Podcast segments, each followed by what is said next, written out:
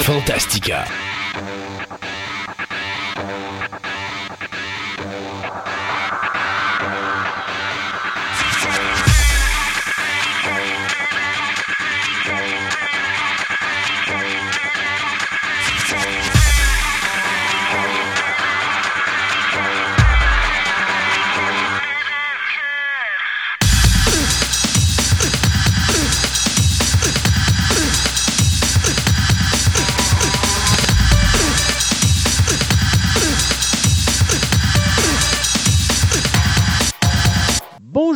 Mesdames et messieurs, bienvenue à cette nouvelle édition de Fantastica. Mon nom est Christophe Lassens et je suis euh, à proximité virtuellement de mon comparse de travail, Sébastien Côté. Bonjour Sébastien. Salut. Ce matin, Sébastien s'amusait à m'insulter pendant que je ne pouvais l'écouter en ondes parce que sa Moses de caméra vidéo a coupé le son. Oui, c'est bien ça. Ben, certain. Comme ça, je pouvais dire ce que je voulais. Exactement. Et pour une fois que c'est Ouais. pas moi qui euh, fais des bêtises au niveau technique. Et pour une fois, tu ne pouvais pas m'interrompre. et pour une fois que je ne peux pas t'interrompre. Aujourd'hui, Sébastien, on, on va s'amuser parce qu'on a plein de choses à bavarder comme d'habitude. On va parler avec Andréane de mythologie grecque. Donc, euh, toujours un plaisir euh, de parler de mythologie avec Andréane. Julien va être avec nous aujourd'hui pour nous parler de Harley Quinn, ce personnage féminin qui euh, prend de plus en plus de popularité dans l'univers de DC Comics, notamment depuis sa restructuration dans le l'univers New 52 en 2010 quand que DC avait décidé de rebooter la majorité de son univers. Et je pense que le nouveau look qu'il avait donné à Harley avait tellement accroché qu'elle est devenue hyper populaire. Et Margot Robbie a fini la job avec Ben oui. euh, les- ses rôles au cinéma. Donc, on va parler de ce personnage mythique et euh, on va également avoir une confrontation au sommet au niveau cinématographique entre moi et Mathieu et ce qu'on pense euh, de Thunderball et de Never Say Never Again, euh, deux films de James Bond qui ont le même sujet parce que les deux films sont partis du même roman. C'est un remake de l'autre euh, qui euh, a le même acteur, mais à presque 20 ans d'intervalle. Donc, on va parler de ces films-là dans notre chronique Versus. Et bien sûr, le segment de nouvelles. Euh, on va avoir par-dessus ça des petites anecdotes à droite et à gauche qu'on va se parler, sans compter notre table ronde en fin d'émission, ce qu'on a mis sur le Twitter et quelques nouvelles express. Mais on fait depuis quelque temps, en début d'émission, des petits euh, segments de nouvelles dans lesquels on parle de choses et d'autres. Et là, j'ai vu une nouvelle passer il y a deux semaines qui m'a accroché. Je me suis dit, il faut qu'on parle de ça. Ça n'a pas de Moses de bon sens. Alors, il y a une actrice qui s'appelle Anna de Armas. Qui est euh, Anna de Armas? Eh bien, si vous avez écouté le podcast que j'ai fait avec Mathieu Farago sur Premier Visionnement, où est-ce qu'on parlait justement de No Time to Die, que j'aime appeler euh, affectueusement No Time to Waste. Donc, dans ce film-là, le meilleur moment du film, et je trouve que c'est probablement le seul bon moment du film, même s'il y a des gens qui ne seront pas d'accord avec moi, c'est l'arrivée de cette actrice Anna de Armas, qui à ce moment-là jouait ou interprétait une agent de la CIA qui travaillait pour euh, Felix Leiter et qui venait aider James Bond et qui prétendait que c'était sa, pr- sa première mission et que finalement c'était euh, badass, pas à peu près, parce qu'elle aurait pu même elle-même à toute seule ramasser James Bond euh, comme ça. Tu sais, elle était tout simplement parfaite. Or, en 2019, il y a un réalisateur du nom de Danny Boyle, qui est un metteur en scène britannique, qui nous a donné 28 Days Later et qui est un excellent metteur en scène, qui nous a donné une petite comédie fantaisiste que j'ai adorée qui s'appelle Yesterday. Si vous ne savez pas ou si vous n'avez jamais vu ce film-là, vous ne savez pas c'est quoi, c'est simple. Yesterday raconte la vie d'un homme qui un matin va se lever. L'homme en question est un joueur de musique, mais qui n'est pas reconnu de personne. Donc, c'est un gars qui fait de la musique dans les rues, mais il n'est pas capable d'avoir un contrat. Et à un moment donné, ce matin-là, quand il se réveille, il va jouer quelques musiques des Beatles et les gens vont le regarder puis ils vont dire C'est donc bien bon ce que tu écris là. Et le gars va dire Mais minute, c'est parce que c'est c'est pas moi qui l'ai fait, c'est les Beatles. Les qui? Et c'est comme si les Beatles avaient été complètement effacés de l'histoire. Ils n'ont jamais été formés, ils n'ont jamais fait les musiques populaires. Et donc, lui va se mettre à reprendre toutes les chansons des Beatles, mais il faut qu'il se les remémore parce qu'elles n'existent plus dans sa réalité. Donc, il ne peut pas aller chercher un album, puis ressortir l'album, puis euh, juste réécouter les paroles, puis les écrire. Il faut tout qu'il se les remémore et il faut qu'il se rappelle tout ça. Et il va les rejouer et il va devenir hyper populaire. Euh, et, et le film, justement, joue là-dessus. Dans les bandes annonces du film original en Angleterre, il y avait des séquences qui mettaient en vedette la jeune dame Anna de Armas dans un de ses, euh, euh, premiers rôles. Sauf que le problème, c'est quand on est arrivé à la séquence finale, parce que vous savez que des fois, quand on fait de la production, on va mettre des bandes annonces de films au cinéma, mais le film n'est pas fini de tourner. Il n'est pas fini de monter non plus. Donc, on a des séquences qu'on a à droite et à gauche qu'on va prendre et on va monter une bande annonce avec ça. Sauf que quand on est arrivé au montage final, on a dit, bon, ben, toutes les séquences avec Anna d'Armas ne font pas de sens, il faut qu'on les enlève. Et là, eh bien, on a euh, deux messieurs, euh, Connor Wolf, de- qui a 38 ans et qui est originaire du Maryland aux États-Unis, et Peter Michael Rodza, qui a 44 ans et qui, lui, est originaire de San Diego. Quand ils ont vu la bande-annonce, ils se sont dit Hé, mon homme, quand ça va sortir sur Amazon Prime, on va louer le film on va écouter ça. On adore Anna de Armas parce qu'on l'a vu justement dans No Time to Waste. Et donc, on a tellement trippé sur l'actrice qu'on veut voir tout ce qu'elle a fait. Le problème, c'est que la pauvre dame n'était pas dans le film parce qu'il avait coupé les séquences.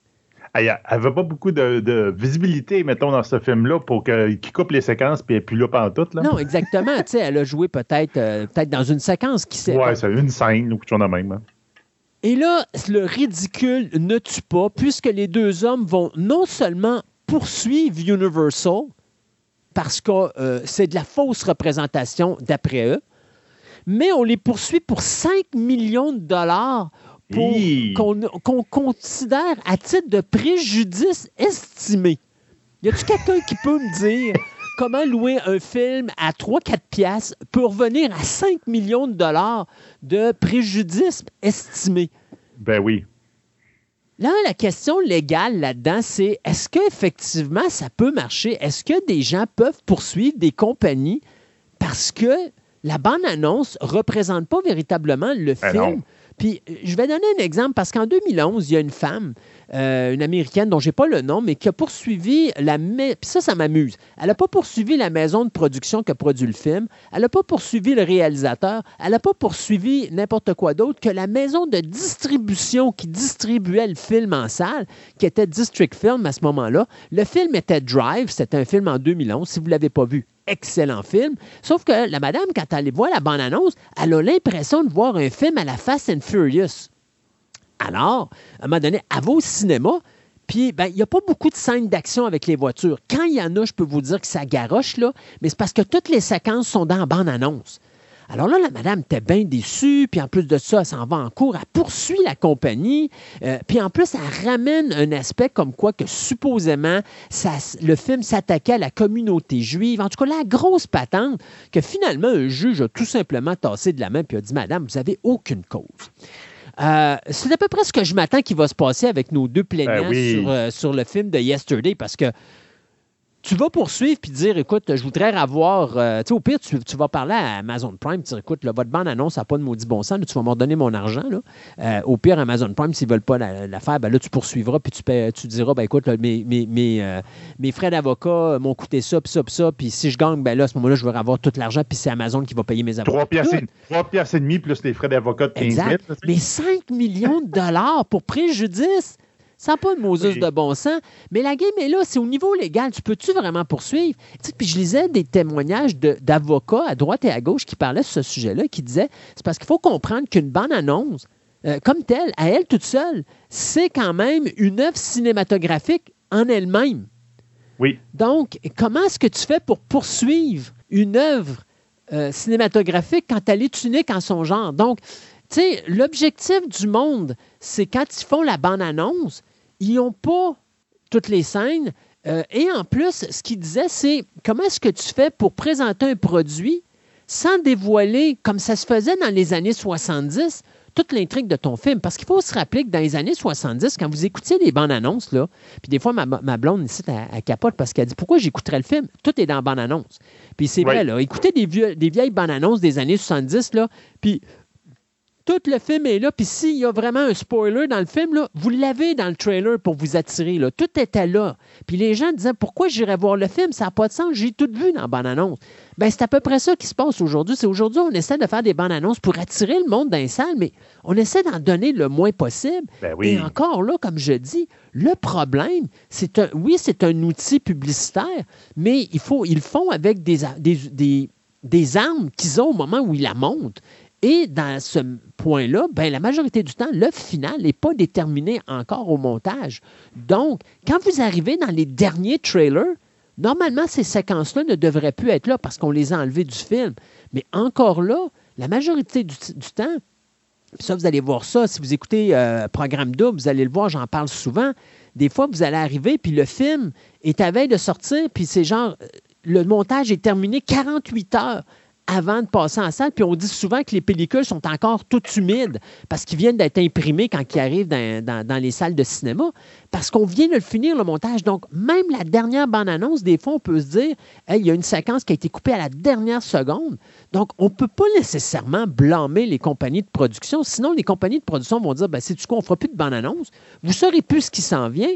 Mais c'est plate pour l'auditeur, parce que ben, pour le spectateur, parce que le spectateur, lui, ne saura jamais. À un moment donné, il va voir apparaître un film, puis là, dans le même week-end, il va avoir quatre gros titres, puis là, il va dire Ah, mais lequel je vais voir, puis là, je ne suis pas capable de le savoir parce que j'ai pas de trailer. Puis là, il va être obligé d'aller voir les quatre films, puis là, ça va coûter plus cher d'argent que s'il y avait eu des trailers pour lui dire Ah, ben ça, c'est un produit qui a de l'air de m'intéresser, puis ça, bah, peut-être moins, puis tout ça, puis ça. Il y a un art pour détecter des bandes annonces de films. Moi, je l'ai développé parce que j'écoute des films depuis que je suis dans mon, dans landau, depuis que je suis tout petit et que je suis venu au monde sur une pellicule de, de bobine de film. Mais c'est pas toujours évident. Et donc, euh, moi, je vois une affaire comme ça et je rigole. Et il y a un avocat qui, à un moment donné, disait C'est drôle, mais dans les années 50, 60, 70, là, euh, il y en avait des bandes annonces que vous alliez voir, puis vous avez l'impression d'avoir un film épouvantable, de monstres, d'explosions, tout le kit. Puis finalement, c'est dans les dix premières minutes du film, puis le reste, c'est un drame hyper psychologique où il ne se passe rien. Puis on n'a jamais vu personne chialer. Alors, 5 millions de dollars de préjudice estimés. Moi, je suis désolé, M. Wolf et M. Rodza, mais je trouve que vous êtes dans le champ pas à peu près. Puis je suis pas sûr que ça va passer en bout de ligne. Non, probablement pas. Puis en plus, il faut se rappeler qu'en ce moment, ben en ce moment, depuis plusieurs années, c'est une, c'est des compagnies à part qui font des trailers. Souvent, c'est des, même des compagnies qui sont spécialisées. Je, ma job, je fais pas des films. Ben, je, fais des trailers. Donc, je fais des films de une minute et demie. Et que donc, les compagnies, euh, genre Warner Bros., leur donnent du footage. Puis ils disent, garde, toi avec ça, fais-moi une bande-annonce. Eux autres, souvent, ils ont ils n'ont jamais parlé au réalisateur, ils n'ont jamais parlé au monteur, ils n'ont jamais vu le script parce que justement, c'est tout secret. Là. Ouais. Puis ils font Donne-moi une idée générale du film. Elle dit ah, OK, c'est ça. Elle dit OK. Puis je pars là-dessus, puis je fais ça. Puis c'est pas le réalisateur, c'est pas euh, Randy Kubrick ou euh, je sais pas t- n'importe qui, là, qui les autres, ils, ils se font un fun à faire une bande-annonce. Là. Non. Non. Non, puis la majorité, tu vas en avoir. Puis il y a- il y, a un juge, même pas un juge, mais un avocat qui disait à un moment donné Moi, ce que je serais intéressé de voir, ça serait. Puis, parce que vous savez que les avocats aiment bien voir des causes qui sortent de l'ordinaire, question d'alimenter oui. un petit peu leur possibilité de poursuivre quelqu'un un jour. Mais il disait Moi, ce que je trouve qui serait, euh, qui serait vraiment intéressant à voir, ça serait justement un réalisateur qui poursuivrait la compagnie qui a fait la bande-annonce de film, parce que là, on a détruit euh, la ligne fondamentale de son œuvre qu'il voulait faire au cinéma, puis ça ne représente pas ce qu'il voulait faire. Ça, ça pourrait être quelque chose qui pourrait ça, se ça faire. se pourrait se faire. Ouais, exactement. Mais c'est-tu dans l'intérêt du réalisateur de faire ça? Parce qu'après ça, il n'y a plus Non. une maudite personne qui va vouloir financer non seulement ses films, ou même monter des bandes annonces en se disant, ben écoute, mon petit pet, moi, je touche pas à ça. Fait que tu n'auras pas de bande annonce pour ton film. Ton film va rapporter moins d'argent au box-office parce que tu n'auras pas personne qui va savoir que ça s'en vient. Ça. C'est un univers qui est vraiment spécial. Mais la question est, est-ce que ces deux gars-là qui poursuivent pour 5 millions sont en droit de le faire? Je pense qu'ils peuvent le faire. Mais Ils peuvent le 5, faire. mais 5 millions, là, c'est un petit peu overkill. Ah oui, oui. Ça vaut, mettons, euh, une location de film, mettons, 30 piastres. Avec, euh, on regarde les prix qui vont sur Ama- Disney+, là, mettons 30 piastres plus mes frais d'avocat. Puis, mettons, méga. le gaz, parce qu'il y en a un des deux qui s'est déplacé, le popcorn, ça. euh, puis euh, bon, c'est Ouais. ça. J'ai renversé mon popcorn, j'ai jeté ma, ma bière sur mon mur, il faut que je repeigne mon mur. Bon, disons, disons maximum 200 pièces là. Plus les frais d'avocat qui devraient tourner autour du 10 000, 20 000 pièces. mais c'est ridicule. Ça n'a pas d'allure. Je ne sais pas où on s'en va, mais il me semble que. Et je rigole des fois, je rigole des fois là-dessus en disant Vous savez, j'ai l'impression que la COVID longue, c'est pas dans la maladie euh, corporelle que ça se passe, c'est dans la tête. Et je pense que là, on a deux individus qui viennent de souffrir de la COVID longue pour suivre de 5 millions de dollars une pauvre compagnie de production qui, elle, fait juste essayer de sortir un film au cinéma puis de faire de l'argent. confinement long. Ou du ah, confinement long. Ou du confinement long parce qu'ils n'ont rien à faire. Ben, ça, moi, moi, je rentre ça dans le COVID long. Garde, ça n'a pas de sens. ça va tout dans le même genre.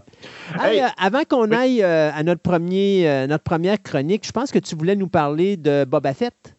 Oui, Ou de Book de Boba, of Boba Fett. The Book of Boba Fett. Donc, Book of Boba Fett, c'est une série sur Disney+. La dernière qui vient de sortir, c'est dans l'univers de Star Wars. Boba Fett, c'était le, personnage qui avait été mis de l'avant un peu dans euh, L'Empire contre-attaque. L'Empire contre-attaque et euh, le retour du Jedi. Qui avait, été, qui, avait été, digéré dans l'Empire du Jedi, puis il faut croire que la bestiole n'a pas aimé son repas parce que quelque part il est ressorti, mais on ne sait pas par où. C'est ça. Ben, on, on, finit par le savoir dans la série. faut juste pas le dire parce qu'il y a des enfants peut-être qui nous écoutent. C'est ça. Faut, faut, faut, mieux pas le voir. Donc, euh, c'est c'est un, une série, je te dirais, une appréciation globale, je te dirais, c'est une série. Euh, j'ai vu quelqu'un qui a dit sur Internet, il dit euh, Boba Fett, c'est quelqu'un qui dit des choses et qui fait de temps en temps quelque chose. OK. Puis il dit euh, Foutez-moi la paix avec ça. Ça finit de même à peu près sa critique. Après ça, il y en a, il déblatère pendant 15 minutes. Mais bon, ça fait un bon résumé. Puis je suis presque d'accord avec lui. Mais ce qui est en plus de plusieurs décisions, euh, je te dirais. Euh, discutables. Très discutables. C'est, euh, si vous allez voir un petit peu sur Internet, même si vous n'avez pas vu la série, vous allez entendre parler des, des bikers avec des, des speeders chromés, rouge, bleu et fuchsia. Là. Oh, Puis que. Allez, regarde, c'est quand on, on, a tout fini d'écouter ça. Fois, à chaque fois que tu fais un Star Wars, il faut que tu amènes de quoi pour vendre les jouets quelque part. C'est ça. On, voyait ça, là, puis on avait toute l'impression, on a fini ça, on a fait Hey, c'est la gang de Biff dans Retour vers le futur 2 qui sont rendus dans Star Wars, puis ils font une, poursuite à 12 km/h sur des bikes. Ah, c'est comme. Ah, c'est, c'était extrêmement mal fait, puis vraiment euh, weird dans l'univers de Star Wars. Mais c'est surtout le fait que on est tombé quatre épisodes de Boba Fett qui mettons, ordinaire. on peut peut-être avoir notre appréciation de ça, etc. Puis on tombe avec, suivi de deux épisodes avant la finale, donc il reste trois épisodes à la série, deux épisodes où Boba Fett fait un caméo dans le deuxième. Mais vraiment, un caméo de même pas 30 secondes et il ne dit pas un mot.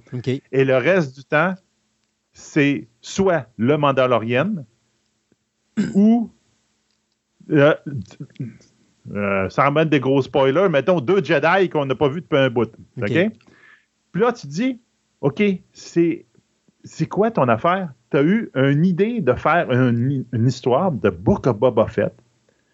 Puis là, je te dis, tu as sept épisodes, je pense que c'est sept épisodes, sept, huit, euh, sept épisodes. Tu as sept épisodes de ta série-là. C'est beau. Je pars pour écrire. Puis là, à un moment donné, au bout d'un bout de six mois, tu te dis, hey, j'ai rien que du matériel pour cinq. Ah, ben regarde, donne-moi les deux autres, je vais m'arranger, je vais promouvoir mes deux autres séries, qui, mes trois autres séries qui s'en viennent. Mm-hmm. Je vais en faire une promotion de Mandalorian, une promotion de la série Azoka qui s'en vient bientôt, puis une autre promotion d'une autre série que j'ai l'idée que ça va se faire, qu'on va parler en mai, le mai, de Fort Be With You, là, qu'on va dire dans le jour de, Disney, de, Star Wars, on va l'annoncer. Là, tu fais, Hey, c'est quoi là? C'est pareil, comme je disais à quelqu'un, il s'est dit Regarde, j'ai un film, je compte le débarquement de Normandie, puis je passe 30% du temps à te parler de la guerre du Vietnam. C'est comme, voyons, c'est quoi? Ben, je, je ne comprends pas. Je ne crois pas qu'on aura une deuxième saison de Book of Boba Fett. Ah, je non, pense non, que Book of Boba Fett, je pense que ça, c'est la, la lignée Disney euh, qu'on utilise avec Marvel, qu'on va utiliser avec Star Wars. C'est-à-dire qu'il y a des séries qui vont servir de tremplin pour d'autres sujets. Euh, euh, T'as qu'à voir, tu sais, toutes les séries de Marvel, WandaVision, euh, voyons, ben, Hawkeye, oui. Puis tu as aussi l'affaire avec le Falcon and the Winter Soldier. Oui, Loki. Oui, mais Loki a, ça une deuxième saison. Loki est autonome en lui-même. Oui, il est un petit peu autonome, mais, mais, tu vois que les séries que Disney fait présentement, c'est fait pour propulser les films au cinéma. Donc, ça sert de tremplin au niveau histoire sur ce qui va se passer au cinéma pour aller chercher un plus gros auditoire. Et je pense que présentement, The Book of Boba Fett, ça a été fait pour juste ramener le personnage puis faire plaisir aux fans, mais je sais, je, sais qu'on s'en sert comme tremplin pour des séries qui, elles, vont continuer, comme justement Le Mandalorien, promouvoir Ahsoka qui s'en vient et d'autres séries qui vont venir pour ah. justement créer un momentum sur ces séries-là puis faire en sorte. Parce que, tu sais, on s'entend là que Boba Fett a amené probablement un gros auditoire parce qu'il y a beaucoup de fans de Boba Fett. Donc, c'est sûr oui, que mais il y en a beaucoup, beaucoup de déceptions. Oui. Tu entends, il y a, du monde est extrêmement déçu de cette série. C'est pas drôle. L'épisode où il y a exclusivement le Mandalorian et Boba Fett n'est pas là, c'est l'épisode que le monde a le plus aimé. Ouais. C'est le rating le meilleur. Parce que justement, c'est. Parce que Boba Fett n'est pas là. parce que Boba Fett n'est pas là, puis c'est l'épisode de la saison 2.5 de Mandalorian. Exact. Là, ils viennent tous de patcher le Mandalorian pour dire la saison 3 va commencer là. là. mais ah, c'est extrêmement mal foutu et de même. Et c'est pour ça que les extrêmement grosses rumeurs, très, pas mal plus fondées, c'est beaucoup Robert Rodriguez qui était dans, en arrière de ces épisodes-là, les idées des bikers en, fluo, etc qui vient d'être tassé, il paraît, de, justement, du Mandalorian de la même. Je pense qu'on ne le reverra pas en arrière de la caméra dans aucun projet de Star Wars. Euh, le, grand boss de, Star Wars, il a dit, regarde, lui, là, vous me le mettez de côté, puis je veux plus le voir dans Star Wars. vous mettez-le sur d'autres projets, mais là-dedans, on veut, on veut puis ça peut expliquer si c'est Rodriguez Rodriguez a tout fait ça dans son ranch parce qu'il y a son propre studio de production chez eux. Alors, tout est fait dans sa machinerie numérique. Alors, ça peut expliquer bien des choses. on, va s'arrêter, on va s'arrêter euh, le temps d'une chronique. On vous revient tout de suite après la chronique avec notre grand segment de nouvelles.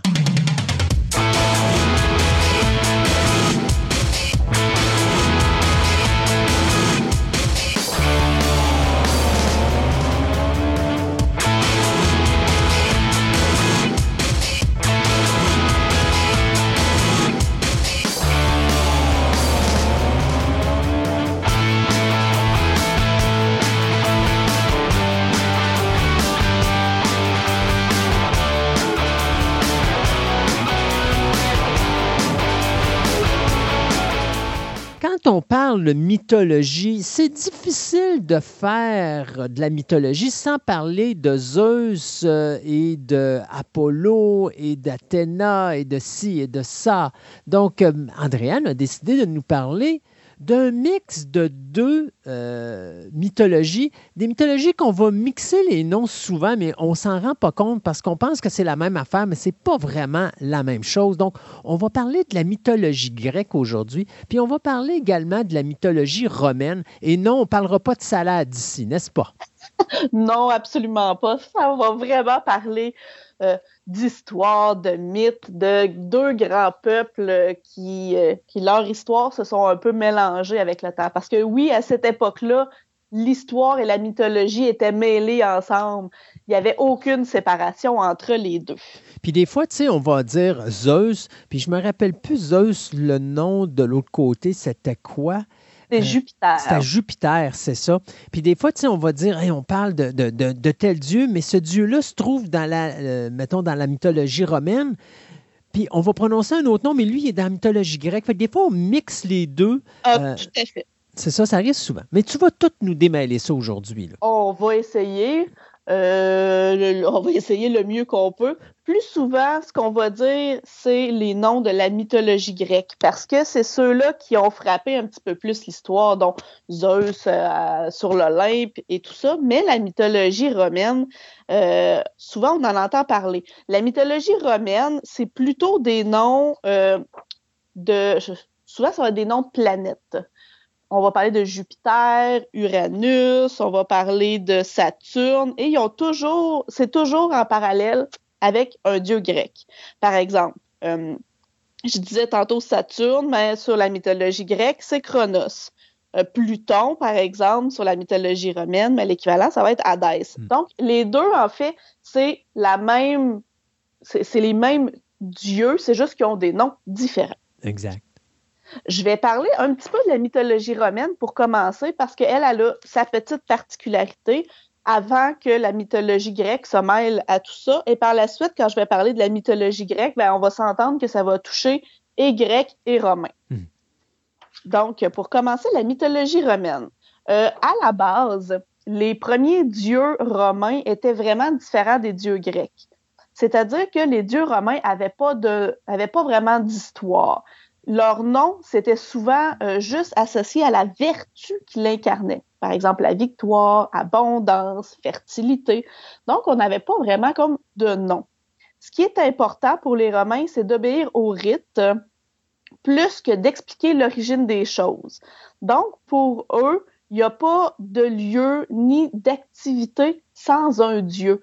Donc, à chaque fois qu'il y avait une fête, une cérémonie, c'était comme pour consulter les dieux. Ils faisaient partie beaucoup plus de la vie de tous les jours que de dire on va créer euh, euh, un mythe qu'on va. Il n'y avait pas vraiment de. C'était pas comme une religion, si je peux dire. Euh, la mythologie romaine, oui, reprend en grande partie les légendes de la mythologie grecque une fois que les deux se sont rencontrés. La mythologie romaine, euh, elle a beaucoup été influencée à l'origine par euh, ce, qui, ce qui entourait un peu leur peuple, c'est-à-dire la mythologie étrusque, étrusque pardon. Et au fil du temps, les Romains ont adopté les dieux d'origine, par exemple, égyptiens et bien sûr grecs par la suite. La période où ça se situe, est-ce que c'est la même pour les deux cas? Euh, la mythologie romaine, c'est un petit peu plus vieux. Mais en fait, la mythologie romaine, euh, comme je disais, c'est beaucoup plus associé à ce qu'ils incarnaient, mais c'est principalement pour expliquer euh, l'histoire des villes et l'histoire de la construction des grandes villes romaines. Souvent, c'est beaucoup plus associé à ça. Donc, euh, des récits de fondation de cités. Par exemple, euh, on avait euh, pour expliquer la fondation de Rome, c'était ce qu'on appelle le mythe d'Énée ou l'Énéide, où c'est le voyage d'Énée depuis sa fuite de Troie jusqu'à son arrivée dans le Latium, c'est-à-dire à Rome. La légende donne également à Rome une revanche sur la Grèce en montrant que Troie n'a pas été détruite, mais qu'au contraire, les survivants ont vraiment fondé une grande cité puissance capable de l'anéantir. Comme quoi que Rome, c'est vraiment les derniers Troyens qui existent. Donc, c'est un mythe, mais autour de la fondation d'une cité. Et pour, ceux, pour ceux qui ne connaissent pas Troie, euh, pensez au cheval de Troie. Exactement. Hmm. Tout à fait. Donc, on voit que la majorité des grands mythes romains, c'est vraiment autour du peuple, comment est-ce qu'il crée les villes. C'est comme euh, un autre grand mythe, c'est Romulus et Rémus. Où est-ce que dans la mythologie romaine, ça, c'est deux frères. Euh, et euh, Rémus, le meurtre de Rémus a eu lieu par Romulus pour montrer la, prédominance de la patrie sur les liens du sang. Donc, pour le peuple, Romulus a décidé de tuer son propre frère Rémus. Donc, on voit que ce qui, ce qui est montré dans la, tout ce qui est la, la mythologie romaine, c'est vraiment le peuple, la cité qui, qui est prédominant sur l'ensemble des autres choses. Ça, c'est vraiment ce qui est propre à la mythologie romaine. Mais par la suite, il y a vraiment eu une assimilation, si je pourrais dire, de la mythologie grecque. Donc, je vais maintenant parler un petit peu plus de la mythologie grecque parce que à partir de là, ça touche vraiment un peu les deux, euh, les deux peuples. Euh, la mythologie grecque, euh, entre autres, retrace les, plutôt les batailles entre les dieux de première et seconde génération, je vais en parler tantôt, et les récits des héros confrontés aux dieux et à leurs caprices c'est vraiment pour expliquer des événements qui peuvent se passer dans la vie de tous les jours et que les gens n'ont pas d'explication, finalement. ça, ça sert à expliquer une morale, à retracer la puissance d'une civilisation ou d'un peuple. Parce que pour dire qu'un roi doit d'être roi, par exemple, ben, c'est parce qu'il est la descendance de tel dieu qui a fait telle bataille à une époque et qui a gagné. Ça montre la prédominance d'une civilisation ou d'un peuple. La mythologie grecque euh, je vais, dire mythologie grecque, mais on s'entend que là, maintenant, je parle des deux un peu. Euh, elle est différente un peu des autres mythologies parce qu'elle est beaucoup plus basée sur des réalités.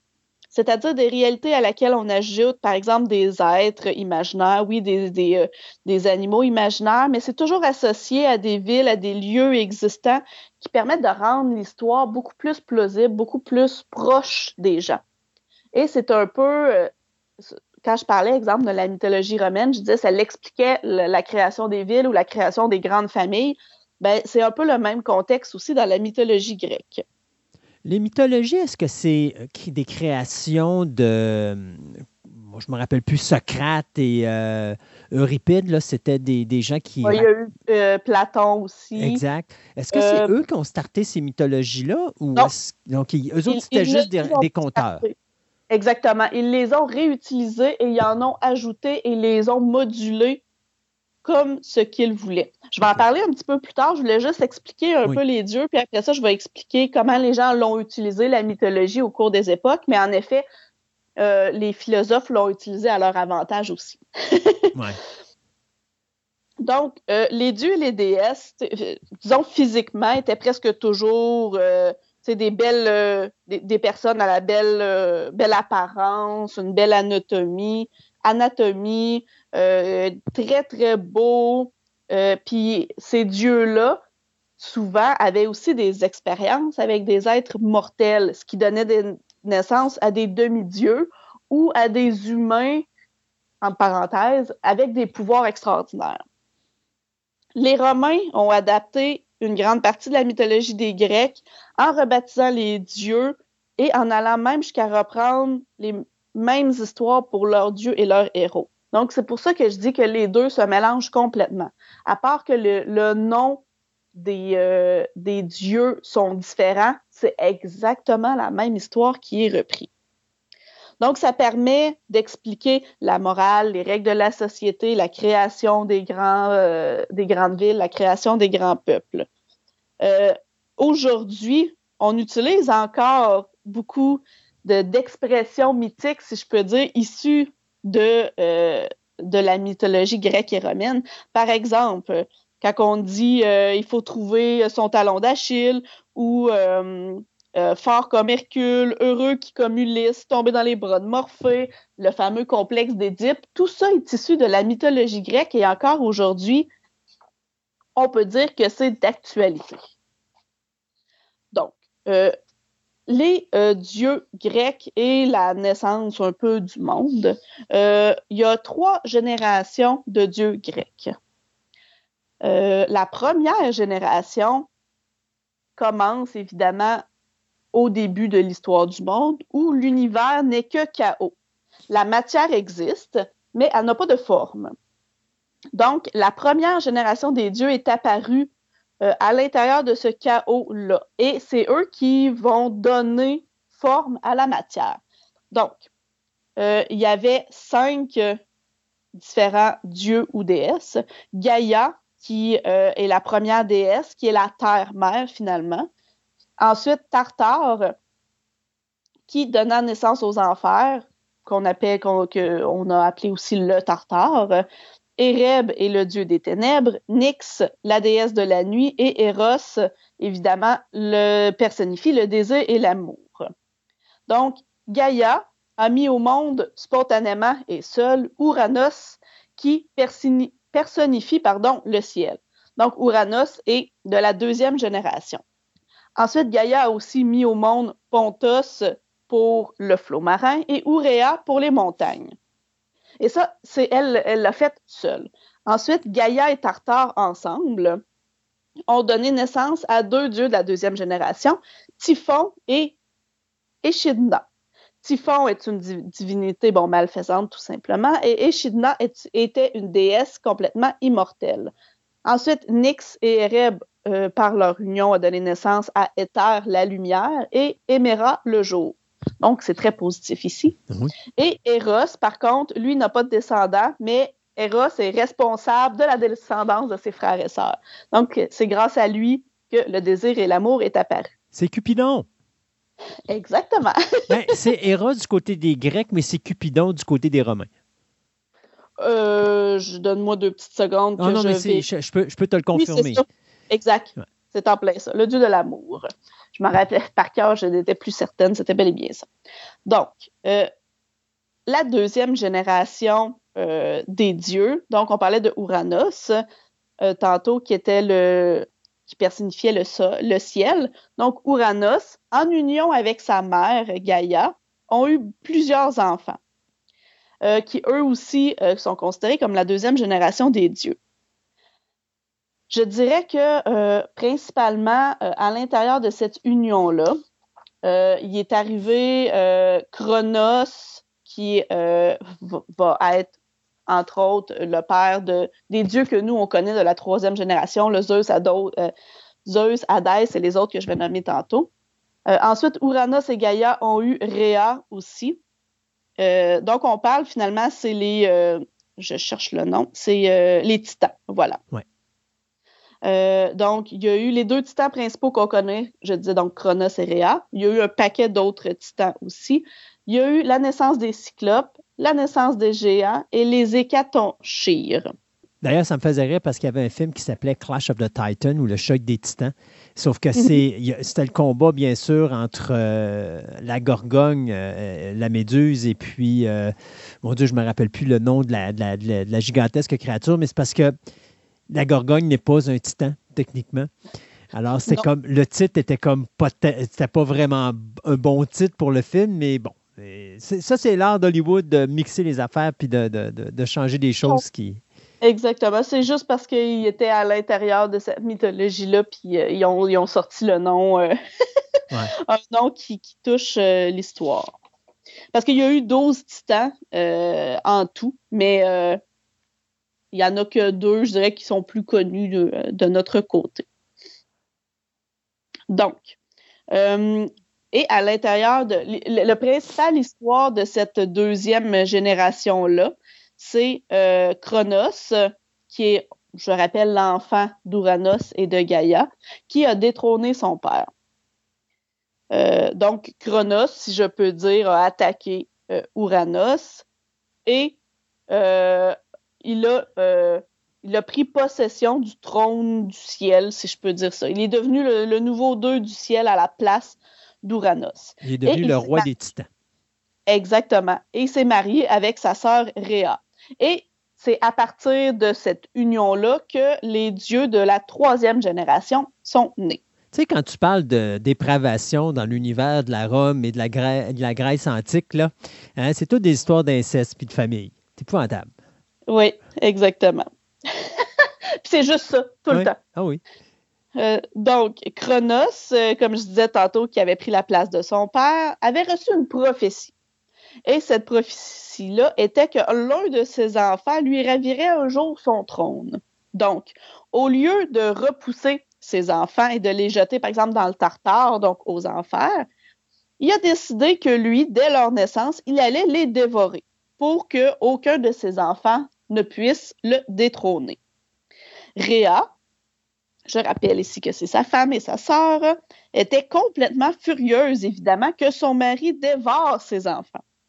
Alors, elle a décidé de se cacher pour mettre au monde un nouvel enfant et euh, elle a essayé de le protéger de Chronos. Elle l'a remplacé par une grosse pierre enveloppée dans, euh, en mamilloté, voilà, dans, une couverture. Et Chronos l'a avalé, croyant qu'il avait avalé son nouveau fils né. Et euh, en cachette, Rhea a confié son enfant à sa mère Gaïa, qui à son tour l'a confié aux nymphes pour l'éloigner de son père. Qui était ce fameux enfant qui a été sauvé? Eh bien, c'est exactement. Donc, une fois plus vieux, une fois entraîné, Zeus est revenu affronter son père avec l'aide de sa mère Gaïa.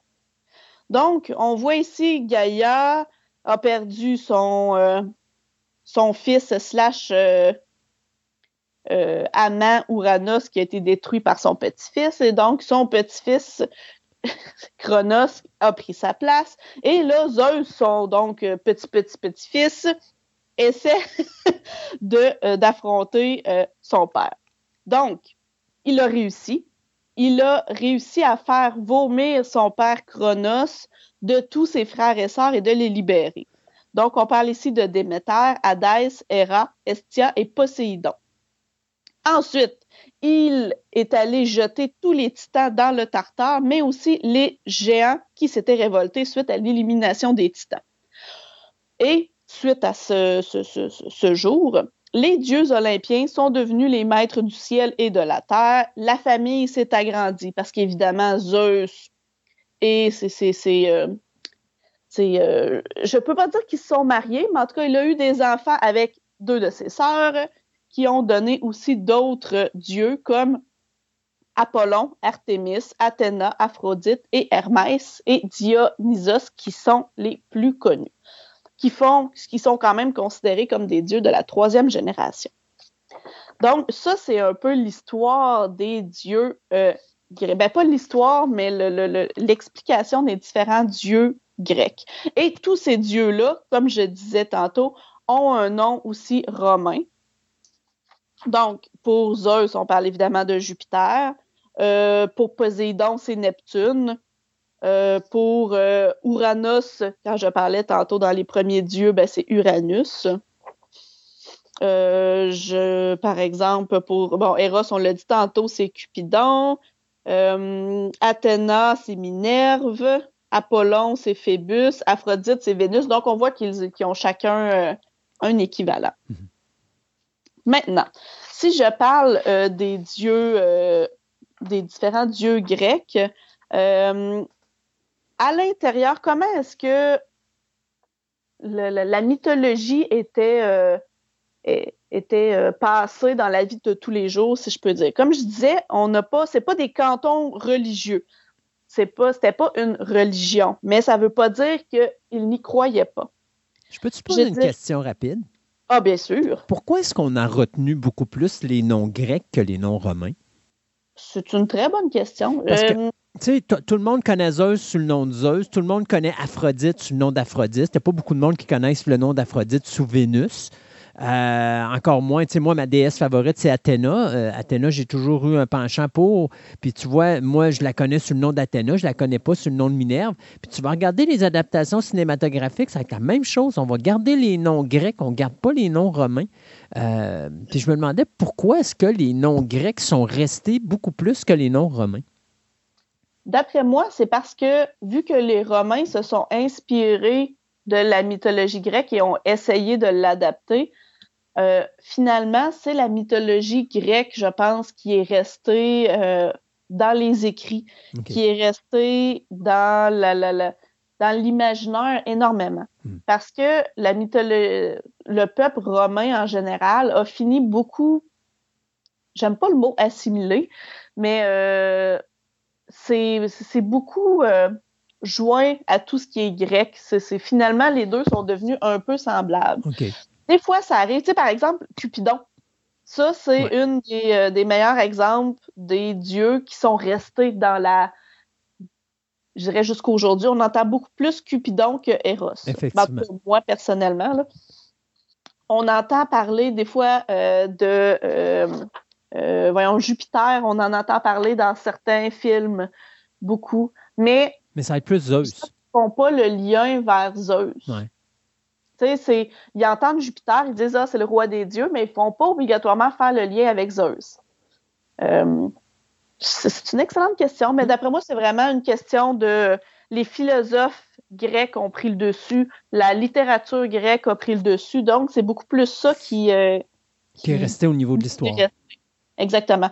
N'empêche qu'on connaît quand même la mythologie romaine de par le nom des planètes, de par plusieurs choses, mais on ne fait pas obligatoirement le lien avec. On connaît les noms, mais on ne fait pas d'association.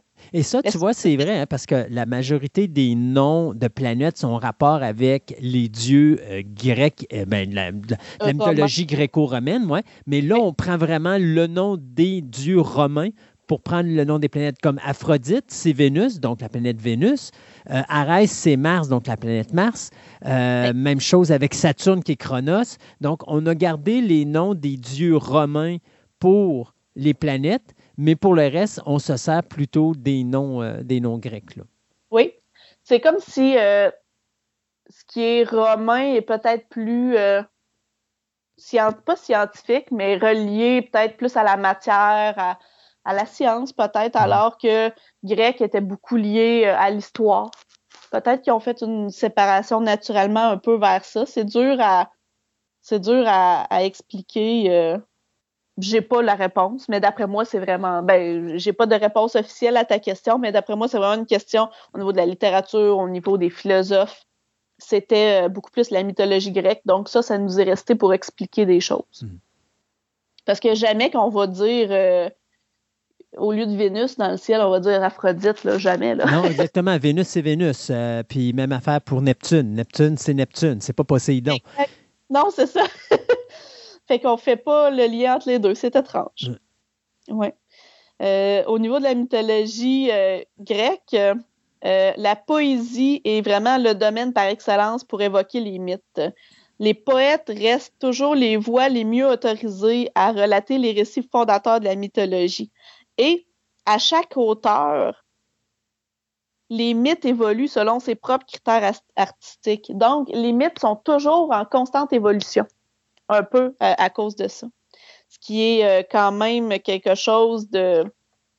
C'est de la tradition orale. Même s'il y avait des écrits, il y avait l'écriture, c'est beaucoup de la tradition orale. Et malgré qu'il y ait beaucoup d'art figuré, par exemple, euh, au niveau de la céramique, des sculptures. on voit dans, la, dans, les, peuples grecs euh, peints sur les murs, on a des mythes complets qui sont peints sur des murs, mais c'est des images. Donc, on peut faire dire ce qu'on veut ou presque à une image. Donc, on a l'essence de base qui reste là, mais la façon que le mythe s'est passé, tout ça est, est modulé selon l'auteur et la personne qui le, qui le compte. Finalement c'est adapté au contexte public à laquelle elle se destine, si je peux dire. Il, il s'arrangeait pour garder l'attention des gens. Euh, et les arts figurés, euh, eux autres aussi, ont disposé d'une grande euh, liberté d'innovation. Ils ont réinventé les mythes à leur façon, mais en gardant les images principales qui sont toujours là. Et même encore aujourd'hui, euh, les bas-reliefs dans les murs, euh, les, euh, tout ce qui est euh, les, les belles genres, les beaux pots de céramique, où est-ce qu'on a sur le dessus des mythologies peintes, même encore aujourd'hui, ça veut dire quelque chose pour nous. Donc, on connaît ces mythes-là jusqu'à aujourd'hui. Et comme je disais un peu tantôt, la mythologie et l'histoire, il n'y a pas de distinction tranchée entre les deux parce que le mythe et les événements historiques sont un peu contemporains. Ils ont intégré les mythologies à l'intérieur de la chronologie historique pour que les gens se rapprochent à ça. Parce qu'il va y avoir, par exemple, un mythe qui va expliquer pourquoi tel roi euh, et, euh, se doit d'être là et fort et gagne telle bataille. En effet, il y a eu telle bataille, il y a eu tel roi, mais le mythe s'est mélangé à l'histoire. Mhm. Et ça, c'est resté longtemps. Euh, les mythes aussi ont été utilisés comme enjeu politique. C'est-à-dire que les orateurs euh, vont, s'y, référer, vont les employer souvent comme argument dans leur, euh, dans leur discours, mais en les adaptant selon les circonstances. C'est-à-dire qu'ils vont rappeler, exemple, la parenté entre les ancêtres d'un tel roi d'une grande cité qu'ils ont gagné grâce euh, au dieu parce qu'il était le petit descendant ou le demi-dieu ou peu importe le héros de euh, de telle époque. Ils ont recours finalement comme aux généalogies mythiques comme argument, même dans les accords diplomatiques entre deux cités. Donc, au niveau politique, ils vont même réutiliser les mythes beaucoup. Et dans la philosophie, évidemment, ça, euh, c'est réutilisé énormément. Donc, Platon, exemple, lui-même, a utilisé euh, le mythe ou le concept de mythe dans sa façon de parler au peuple. même si c'est un philosophe, un grand penseur, il n'a pas du tout rejeté ça. il a même utilisé les mythes et il en a même inventé des nouveaux qui font partie intégrante de sa démonstration philosophique. Je pense que le mythe le plus connu aujourd'hui, c'est l'allégorie de la caverne, qui, est utilisée dans tous les cours de, philosophie au cégep euh, pour expliquer son argumentation. Donc, il utilise même les mythes pour amener euh, les gens à comprendre. Finalement, il essaie d'arriver à ses fins, même politiques, parce qu'un autre des grands mythes qui, personnellement, de par mon cœur d'archéologue, espère un jour que ce soit vrai, c'est-à-dire le mythe de l'Atlantide. C'est lui qui a bâti ce mythe-là de tout euh, à, partir de la base. Ça met en scène une espèce d'Athènes idéaliste conforme aux vœux politiques de Platon qui euh, lutte un peu contre euh, une partie de l'Atlantide qui, elle, n'est pas, n'est pas conforme à la, grandeur que l'homme pourrait être. C'est ça qui, qui, amène à leur perte finalement. Donc, qui est un des plus grands mythes, qui même encore aujourd'hui, les gens se disent que cette cité-là a bien dû exister. Le mythe doit être basé sur quelque chose de vrai, parce que dans la mythologie grecque, chaque mythe est basé et est inscrit dans l'histoire par rapport à quelque chose de vrai. Donc, tout le monde se dit que la base doit être vraie, doit exister, et euh, on le cherche avidement. J'espère qu'un jour on va le trouver et que ça existe pour de vrai. mais c'est un des plus grands mythes, ben, pas un des plus grands, mais que, que Platon a créé, qui, qui existe encore aujourd'hui et que les spécialistes, les scientifiques analysent ce mythe-là encore aujourd'hui pour voir si ça ne pourrait pas être possible. Chose qui est assez extraordinaire. C'est quoi qui fait qu'à un moment donné, les dieux ont comme pris le bord? En fait, comme je dis, c'est pas qu'ils ont pris le bord, c'est que les dieux font partie de la vie de tous les jours. Fait qu'au lieu de continuer à parler d'un dieu, ben, ils ont plutôt parlé de la situation, de ce que le dieu fait, de même encore aujourd'hui, euh, même si euh, on parle plus de Dieu, même nous, dans notre religion catholique, on fait encore des références. Si on perd quelque chose, je pense que c'est Saint Antoine de Padoue qu'on euh, qu'on appelle ou des choses comme ça qui, même aujourd'hui, même si on on n'honore plus certains dieux, ils restent là dans la vie de tous les jours quand même. OK. Euh, non, mais je voulais, je, me demandais, est-ce que le fait que, euh, justement, il soit moins proéminent dans la société euh, de l'époque, est-ce que c'est la disparition des philosophes qui a fait ça ou c'est juste l'évolution des temps puis l'assimilation des différentes sociétés par d'autres? Moi, je pense que c'est beaucoup plus le temps parce que les, euh, euh, le, mythe, oui, était beaucoup propagé par le philosophe, mais comme je disais, il y en avait dans la céramique, il y en avait euh, par les différents récits, les gens, qui, les conteurs. Donc, je pense plus que c'est au niveau de la mondialisation. J'utilise un terme moderne pour parler de quelque chose de plus vieux, là, mais le fait que les gens s'ouvraient à d'autres cultures, que les gens réalisait que tout le monde avait un dieu différent pour parler de la création, par exemple, du monde ou de l'arrivée des, euh, je sais pas moi, des, euh, l'arrivée des, des, euh, des, humains sur la Terre. Chaque, chaque peuple a des mythes différents pour expliquer la même chose. Donc, avec le temps, le nom de la personne associée à ça a eu de moins en moins d'importance. C'était plus expliquer pourquoi que c'est arrivé. Est devenu important. Une espèce d'assimilation, finalement, plus, euh, à, plus grand, euh, plus grande échelle.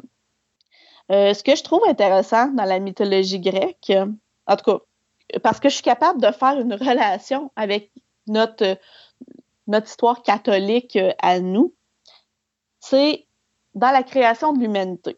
selon, c'est-à-dire création de l'homme, pas création de la terre, mais vraiment la création de l'homme. En fait, la source de la création de l'homme en tant que tel, des trous premiers hommes, est encore assez floue.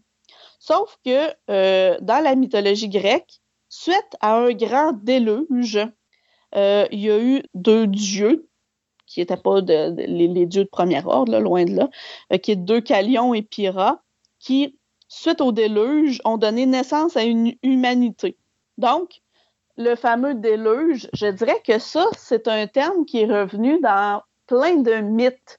Euh, même les différents mythes que j'ai parlé depuis, euh, depuis plusieurs euh, années, on a toujours un gros déluge. Donc, c'est comme je disais, on utilise le mythe pour expliquer quelque chose qui s'est passé. Donc, probablement qu'on a eu à une certaine époque des pluies interminables. Le niveau des eaux ont dû, ont dû monter. Et pour expliquer ça, les gens ont, pour expliquer cette espèce de déluge-là, euh, ils ont créé plein de mythes alentour de ça. Puis ça, je le trouvais intéressant juste parce qu'on voit le lien avec un petit peu euh, la religion catholique. Et un deuxième lien, c'est-à-dire pourquoi châtier les femmes à l'intérieur? Au niveau de la religion catholique? C'est parce que la femme euh, a croqué dans la pomme et a amené la misère à l'homme. Mais dans la religion, euh, pas dans la religion, mais dans la mythologie grecque, on a un peu la même chose avec Pandore. C'est-à-dire que Pandore a été créé par Zeus pour châtier les hommes euh, après, après la ruse de Prométhée qui a donné le feu à l'homme. Donc, Pandore signifie don de tous les dieux, mais Pandore était aussi un piège parce que sous sa belle apparence, sous le, le la déesse qu'elle pouvait être, elle a apporté le souci aux hommes. Elle a apporté finalement le, euh, l'apparition de l'obligation pour les humains de travailler pour vivre, euh, tout type de travail, la fécondité, euh, tout ce qui est des espèces de conditions humaines un petit peu plus contemporaines, mais tous les grands mots finalement de la société, c'est la femme qui les a amenés. J'ai trouvé ça quand même un peu, un peu comique, qu'on voit un peu ce lien-là avec euh, notre propre religion et euh, ben, notre propre religion, la religion catholique, qui est la religion majoritaire ici. Cette espèce de terme de misogynie, finalement, qui explique pourquoi la femme était mise de côté, pourquoi la femme n'était pas bienvenue dans la société, à cause que c'est elle qui a amené... Euh, le péché. Dis-le. Le péché. Dis-le, Andréane. Le péché. Le péché. fait que je trouvais ça bien comique, cette, cette petite. Euh, des fois, tu dis, tu sais, des fois, tu dis, quand tu veux vraiment savoir qu'est-ce qui s'est passé euh, dans les vrais faits, tu regardes différentes références. Puis quand il y a toujours quelque chose qui revient régulièrement, on dit souvent euh, quand ça sent le chien, quand ça, euh, ça a le son d'un chien, quand ça euh, bouge comme un chien, ben il y a de fortes chances que ça soit un chien. Et dans l'histoire, c'est à peu près la même affaire. Que ce soit n'importe quelle religion, tu as beaucoup d'événements qui arrivent et qui sont euh, comme tout le temps la même chose. Donc, euh, tu vas avoir, comme tu disais tantôt, euh, l'Arche de Noé, donc le déluge, qu'on a vu dans plusieurs autres mythologies. même chose avec la pomme d'Adam et Ève, ou encore ici la boîte de Pandore. Donc, tu sais, il faut le dire, la femme, c'est elle qui a starté tous les problèmes dans l'humanité. Ça ressemble à ça. C'est pas nous autres qui le dit, c'est la religion, c'est les mythes, c'est la mythologie. Oui, mais ça l'amène, oui, quelque chose de négatif, mais ça l'a amené en même temps l'amour, la fécondité, la parentalité, ça l'a amené. Finalement, la femme a amené de la passion. La passion, ça amène autant du positif que du négatif. Ah, c'est sûr. Ah ben ça, c'est certain. c'est un peu issu de ça. Et dernière chose concernant les ben, peut-être pas de, quelques dernières choses concernant les, euh, la, mythologie euh, grecque. Je parlais tantôt que la mythologie a toujours un lien physique avec un lieu ou avec quelque chose. Quoi de plus mythologique, même aujourd'hui, quand, on parle du mont Olympe? Oui. Le mont Olympe est une vraie montagne qui existe vraiment euh, en Grèce. C'est la plus haute montagne de Grèce. Mais comme comme c'est la plus haute montagne de Grèce, c'est sur ce mont-là que les dieux sont pour surveiller les hommes. Donc, ils sont en hauteur, ils sont au-dessus et ils surveillent les hommes. Donc, on parle de, de, liens euh, physiques assez forts parce qu'elle est là, elle est là, on ne peut pas la manquer, on s'entend. C'est leur maison. Ah, tout à fait, c'est la maison des dieux. Mm. Euh, ensuite, il y a d'autres lieux peut-être pas obligatoirement physiques, mais qui sont là à l'intérieur de cette religion, à, l'intérieur de ces mythes-là, mais à l'intérieur de d'autres aussi. Par exemple, les enfers, que dans la religion catholique, ça s'appelle enfer tout simplement. euh, dans, la, dans la mythologie grecque, on parle d'enfer, on parle de, du Tartare, où est-ce que euh, les, euh, les titans sont enfermés, où est-ce que les géants sont enfermés aussi. On parle de tout ce qui est, tout ce qui est plus négatif. on a le dieu Hadès qui règne sur l'enfer et le lieu est devenu nommé par lui, Hadès aussi. L'enfer, c'est Hadès, mhm. le Tartare. Et ce qui est drôle, c'est que euh, dans l'Iliade, entre autres, qui est dans une des mythologies, euh, on parle de l'existence d'un fleuve, le Styx, que, l'âme du mort doit franchir avant de se mêler aux autres ombres. Ben, ça l'a été fait selon certains fleuves qui existent aussi, donc réellement. Donc, on voit qu'ils prennent des éléments réels pour euh, pour que les gens puissent se, rapprocher le plus possible des différentes mythologies. Ou encore, euh, en dehors des enfers du Tartare, il existe aussi un endroit heureux. On s'entend, il n'y a pas juste l'enfer, là aussi. Et là, ça apparaît sous plusieurs formes, sous plusieurs noms. Par exemple, on a parlé euh, de la vie éternelle positive dans les Champs-Élysées. Il y en a qui le nomment plutôt l'île blanche, l'autre l'île des bienheureux. Donc, on voit que c'est euh, encore une fois lié à plein d'éléments physiques, plein de lieux qui existent ou qui n'existent pas euh, pour expliquer ça. Et un dernier élément de la mythologie grecque, qui est bien sûr les héros. C'est important de prendre des gens normaux, des humains, mais qui ont des des pouvoirs spéciaux, soit parce qu'ils peuvent être des demi-dieux puis ils ne le savaient pas, ou soit juste de par leur bravoure, qui complètent des, euh, des quêtes euh, énormes dans l'objectif de sauver, par exemple, l'humanité, euh, ou est-ce qu'il y a même des prouesses collectives aussi, des guerres où est-ce que tu as le héros qui va te permettre de gagner ta guerre c'est vraiment important. Par exemple, dans la guerre de Troie ou, je sais pas, moi, pendant la quête de la toison d'or de Jason, où est-ce qu'on a un, un héros qui est là pour mener à bien une quête pour euh, aider l'humanité. Et comme je parlais, la, la, mythologie, on parle de, on retrouve ça dans des sources iconographiques. Donc, des vases, des reliefs, même des fois sur le sol, ou euh, sur le toit de cathédrale. Ben, il n'y avait pas de, mythologie grecque sur le toit des cathédrales, mais je veux dire, c'était euh, dessiné partout à grande échelle. On a aussi des sources écrites dans les poésies, dans les ouvrages des historiens, parce que la mythologie est liée à l'histoire. On en a bien sûr bon, dans tous les différents types de poésie, même dans des anciens romanciers de l'époque. Donc, la mythologie grecque aussi, elle est complexe parce que il y a plusieurs mythologies euh, qu'elle a été influencée évidemment comme toute mythologie par toutes les mythologies qui autour. Parce que on parle les Grecs étaient quand même un peuple un peuple qui voyageait un peuple qui était en guerre un peuple qui assimilait d'autres gens en guerre aussi.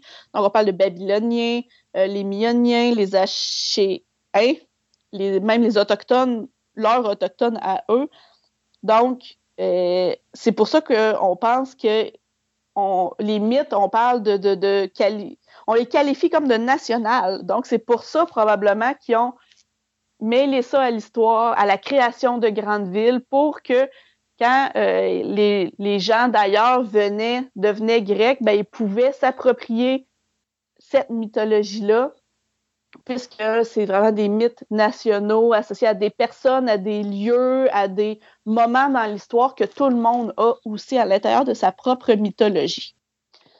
Donc, de mon côté, ça fait pas mal le tour de la mythologie grecque et romaine.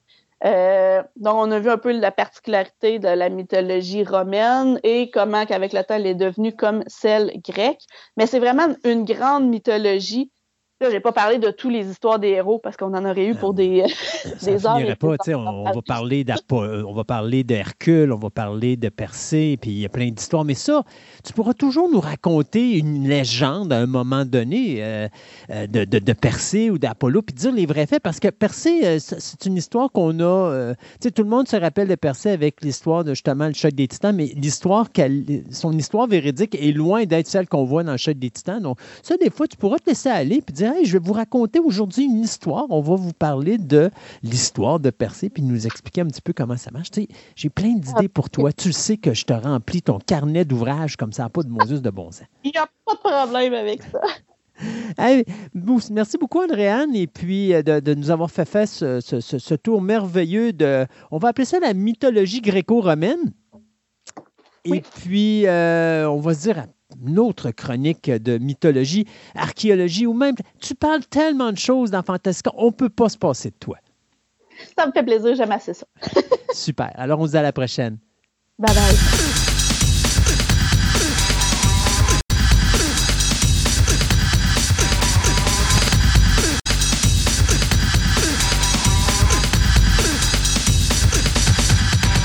Ce segment de nouvelles vous est présenté par TPM OB et Collection. Vous êtes à la recherche de cartes de sport, de timbres, de monnaies, de cartes Magic, de figurines, de comic books, voire même des cartes Pokémon. Voici l'endroit idéal pour nourrir toutes vos passions. TPM OB et Collection, maintenant réunis à un seul endroit à Québec, soit au centre commercial de Fleur de Lys, 550 boulevard Wilfrid Amel, Québec, ou allez visiter leur site web à boutique tpm.com. Ce segment de nouvelles vous est présenté par Vidéo Centre-Ville, le plus grand club vidéo répertoire de la ville de Québec. Films étrangers, noir et blanc, culte ou blockbuster, plus de 45 000 films disponibles en magasin. Au 230 Marie de l'Incarnation, Québec, ou visitez tout simplement leur site web à vidéocentreville.com.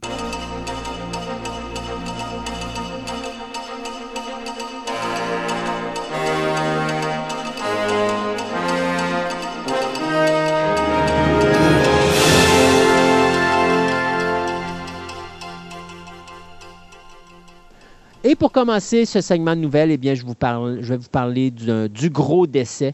Euh, le concepteur d'effets spéciaux, Douglas Trumbull, qui nous a quittés à l'âge de 79 ans. le gars, il n'est pas chanceux. Hein?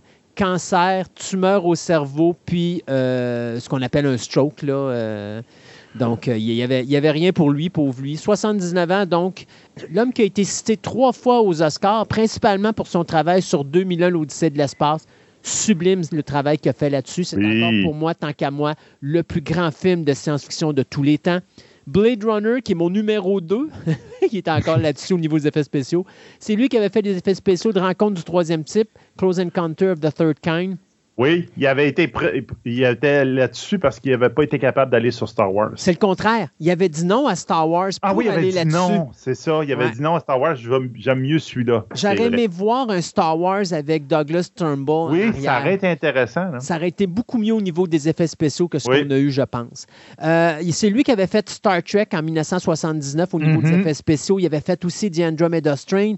Mais moi, c'est surtout ces deux réalisations qui m'ont épaté. Silent Running dans les années 60 et l'excellent Brainstorm en 1983. Deux euh, excellents films. Un qui a été un flop commercial complet, mais si vous avez la chance d'aller le voir, Silent Running, allez le voir. C'est ah. Sublime. Moi, je, le trouve bon. Et Brainstorm, c'est plate parce que c'est un film qui euh, a marqué le décès tragique de Nathalie Wood. Donc, ça n'a pas été une belle expérience pour lui par la suite. Non, il sortirait du cinéma pendant, pendant un méchant bout à ben, cause il, de ça. Il est parti du cinéma, mais par exemple, il est resté accroché là parce que c'est grâce à lui qu'on a eu les concepts de caméra 3D, autant pour euh, James Cameron pour son film Avatar que Peter Jackson pour la nouvelle saga de The Hobbit, lorsque justement il fallait travailler à augmenter la vitesse pour donner une meilleure qualité d'effet de, trois dimensions sur le cinéma. C'est Douglas Trumbull qui est en arrière de ça.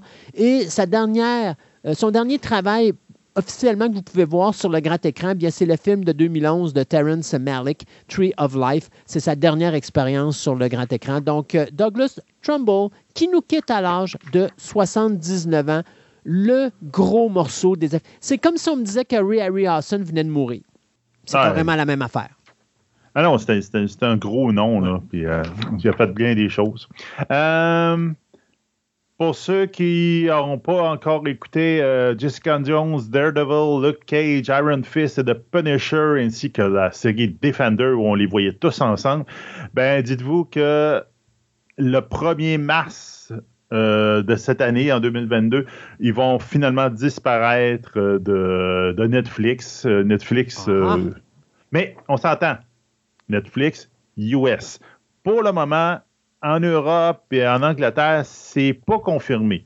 Mais aux États-Unis, donc au Canada par défaut, ils vont être enlevés. Donc, Disney retrouve les, droits de ça. À savoir, est-ce qu'ils vont apparaître sur Disney Plus? Ça m'étonnerait. Est-ce qu'ils vont apparaître sur Hulu? Hmm, Peut-être plus probable, parce que c'est quand même un petit peu violent. ouais, c'est un petit peu plus violent que, Disney, maintenant, ils ont Disney Plus. Euh, ouais. Disney Plus euh, Plus, je pense que ça s'appelle. Ouais, quelque chose de même, ouais. Là, en ce moment-là, ils peuvent mettre des affaires là. C'est un peu les stuff Universal, etc., qui sont là, là. Donc, euh, genre, Alien, là, c'est sûr qu'on s'entend qu'Alien, c'est pas trop, trop Disney. non. Donc, ça pourrait être une idée. On verra ça. Ça rejoint un petit peu aussi les rumeurs. Ben, les rumeurs. On sait que Daredevil va apparaître avec son costume dans She-Hulk. Là, il y a des rumeurs extrêmement persistantes et très euh, fondées qui disent que Daredevil, il va avoir une série.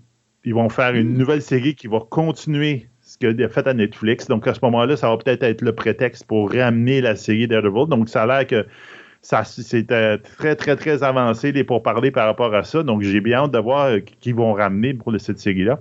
Et l'autre rumeur que ça va te plaire à toi et aussi à moi, que dans She-Hulk, le personnage de Daredevil ne sera pas le seul qui apparaîtrait dans She-Hulk. Il, il, en profiterait dans She-Hulk pour montrer Jessica Jones. Ah oui. Donc, Jessica Jones serait aussi dans l'actrice, etc. Donc, serait confirmé comme quoi qu'elle reprendrait son rôle de Jessica Jones et donc dans l'univers du MCU. Moi, si ça arrive, je vais être aux anges. J'ai mes deux personnages de la série de Netflix que je voulais avoir, ils vont être là. Les autres, je m'en fous un petit peu. Ouais. on s'entend que, euh, voyons, euh, comment il s'appelait, euh, pas Iron Fist, l'autre. Luke Cage. Luke Cage l'acteur était bon, puis tout, mais j'aimais pas la série. Je trouvais ça, je le trouvais trop drabe, puis tout. Mais bon, je sais qu'il y, a des fans là-dedans, puis il était quand même bien dans son rôle, là, mais moi, c'est pas le personnage que j'aime vraiment pas, là. Mais bon, regarde, c'est tant mieux si lui aussi le récupère, mais pour le moment, là, au moins, il y a mes deux favoris, puis ça a l'air qu'il reviendrait. J'ai bien hâte de voir she pour voir si cette rumeur-là va se confirmer. Ouais. Euh, on va parler prix euh, rapidement. Les Razzies, c'est confirmé, on a les nominations, mais je ne vous nommerai pas toutes. mais je vais vous dire que cette année, euh, c'est Netflix qui est en tête de liste avec Diana the Musical, qui ramasse neuf nominations aux Razzies Awards, dont euh, le pire film de l'année. Euh, au niveau des autres nominations, eh bien, c'est le film Karen et le film The Woman in the Window qui, eux, ont ramassé cinq nominations. Les deux sont nominés comme pire film de l'année et aussi possèdent la pire actrice de l'année. Euh, Space Jam A New Legacy, lui aussi, a ramassé quatre nominations, dont le pire film et le pire acteur, soit LeBron James, et bien sûr, la pire suite de l'année. Euh, la comédie musicale, ou le drame musical, pardon, Dear Heaven Hanson, lui, a ramassé également quatre nominations. Euh, Infinite, lui, a ramassé trois nominations, dont le pire acteur avec Mark Wahlberg et la pire actrice de soutien, Sophie Cookson. Jared Leto, malheureusement, a ramassé deux nominations comme pire acteur de l'année pour son rôle dans le film House of Gucci. Ben Affleck, même chose, il a ramassé une nomination comme pire acteur pour son film The Last Duel et Tender Bar. Et Amy Adams également, qui, elle, a deux nominations comme pire actrice. Mais la chose à souligner aux Radzies, c'est une première dans l'univers des Radzies et c'est Bruce Willis qui va le réaliser. Bruce Willis aura le droit d'avoir sa propre catégorie cette année au Razzies Award parce que ces huit films dans lesquels il a joué en 2021 sont tous nominés comme pire film de l'année, même s'ils ne sont pas dans cette nomination-là. On a créé une catégorie Bruce Willis, pire film de l'année. Donc, Bruce Willis a huit nominations pour ces huit films dans lesquels il a eu ses huit interprétations en 2021. Donc, c'est sûr que lui, il ramasse un prix. Euh, rapidement, Scott Eastwood, Ruby Rose, Ben Plack, Megan Fox, Mel Gibson et Nick Cannon sont d'autres comédiens qui sont nominés comme pire acteur de l'année. Donc, ceux qui veulent voir ça, 26 mars de 2022, vous aurez les gagnants qui seront annoncés probablement sur Internet. Je sais qu'année dernière, on n'avait pas diffusé les Razzies Awards. Je pense que cette année-là, ça va être la même chose. Le lendemain, on aura la diffusion des 94e, euh, euh, la 94e pardon, édition des Oscars. Donc, cette année, eh bien, le film en vedette est probablement celui qui va ramasser, tant qu'à moi, l'Oscar non seulement du meilleur réalisateur, mais de la meilleure, pas de la meilleure réalisateur, mais euh, du meilleur film, mais aussi de la meilleure réalisatrice. Ça va être The Power of the Dog, qui a 12 nominations, suivi de Dune de Denis Villeneuve. Dune, je vous le dis, il y a 10 nominations, dont le meilleur film, Oubliez ça, il n'est même pas nominé comme meilleur, acteur, meilleur réalisateur. non, c'est ça qui est bizarre. Hein? Que ce soit là ou un autre prix, je vais vous parler dans quelques minutes. Dune ne ramassera pas grand-chose, sauf pour les effets spéciaux et la photographie. Je m'attends à ça. Peut-être la musique, même si je ne suis pas certain.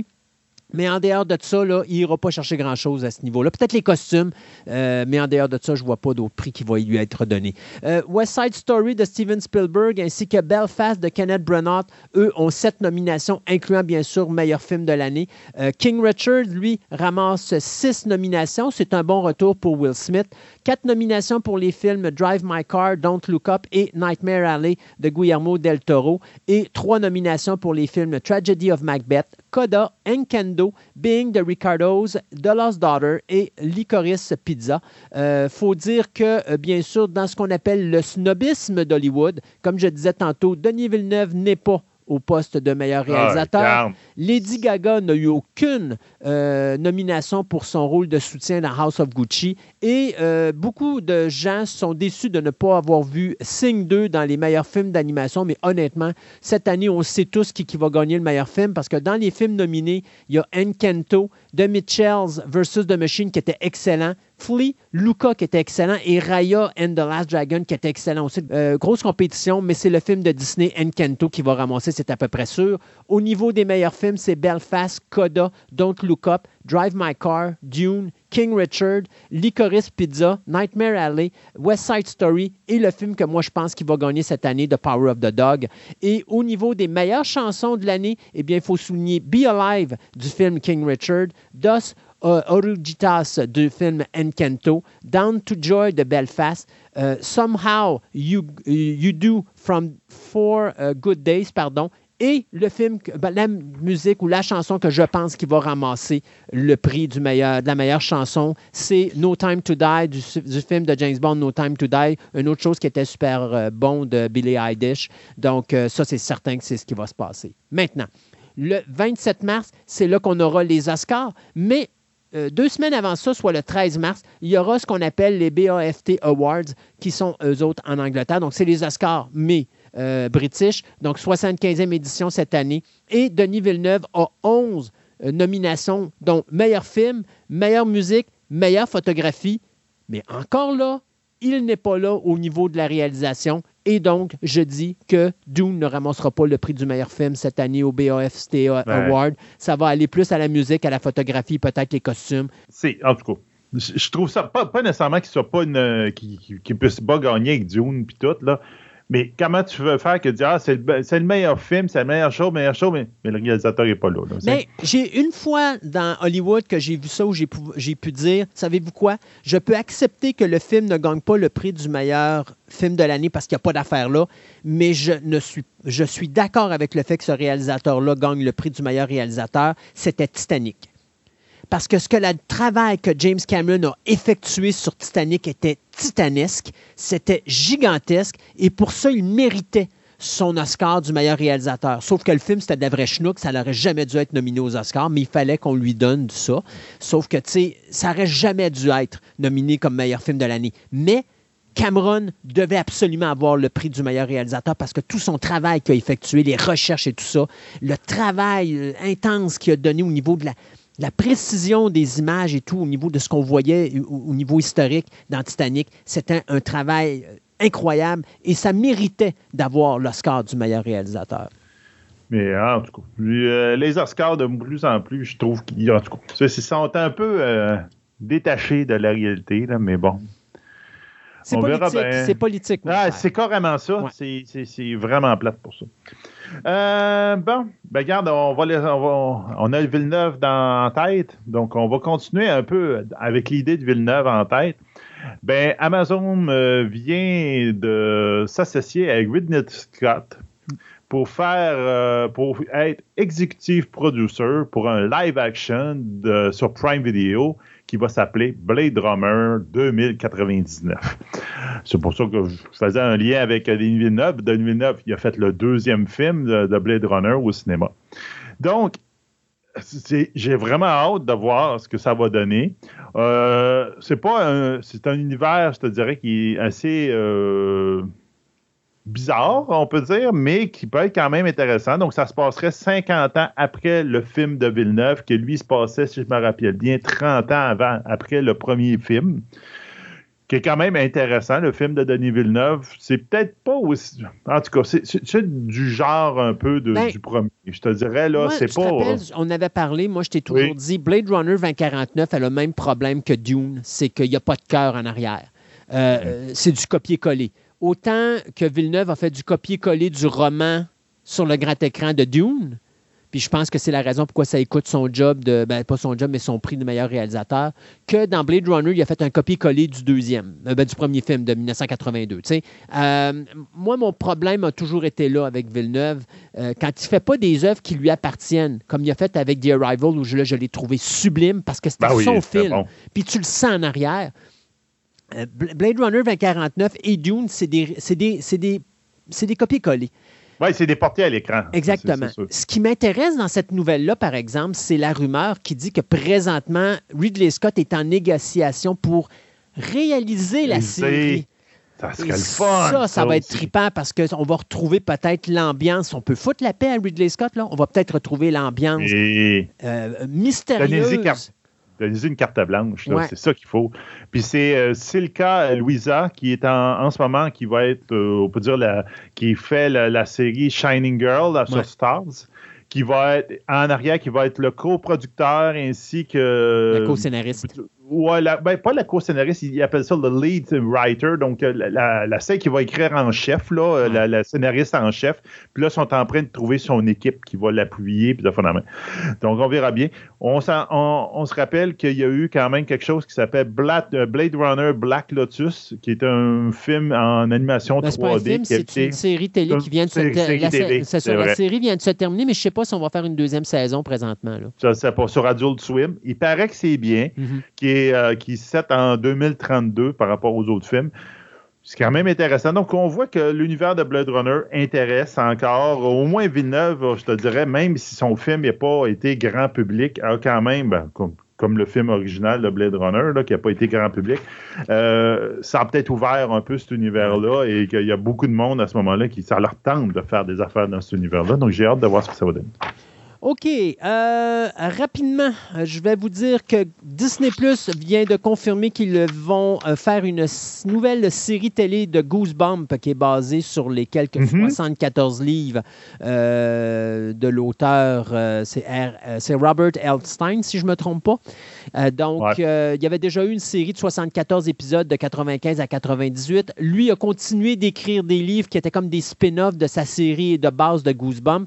Et on a fait deux films, soit le premier en 2015 et le deuxième en 2018. Donc Disney Plus a repris le réalisateur du film de 2015, Rob Letterman, et lui a demandé de non seulement écrire, d'être executive producer, mais de réaliser le premier épisode de cette nouvelle série qui devrait sortir probablement dans le courant de l'année prochaine et qui va suivre l'histoire de cinq jeunes adolescents qui se rencontrent euh, après avoir accidentellement libéré des forces surnaturelles dans leur ville et ils devront, euh, bien sûr, euh, passer par-dessus leurs petits problèmes de rivalité et tout et tout, et de bâtir une, relation d'amitié forte pour permettre de euh, défaire toutes ces créatures surnaturelles qui vont risquer de détruire leur ville. Donc ça, c'est Goosebump. Du côté le premier film était quand même bien. J'avais ben, trouvé ça intéressant. Le deuxième n'était pas mauvais non plus quand tu considères. Je me rappelle plus ou moins le deuxième. Mais il y avait beaucoup de, il y avait beaucoup de, de, clins d'œil, fait que j'avais pas détesté le deuxième pour ça.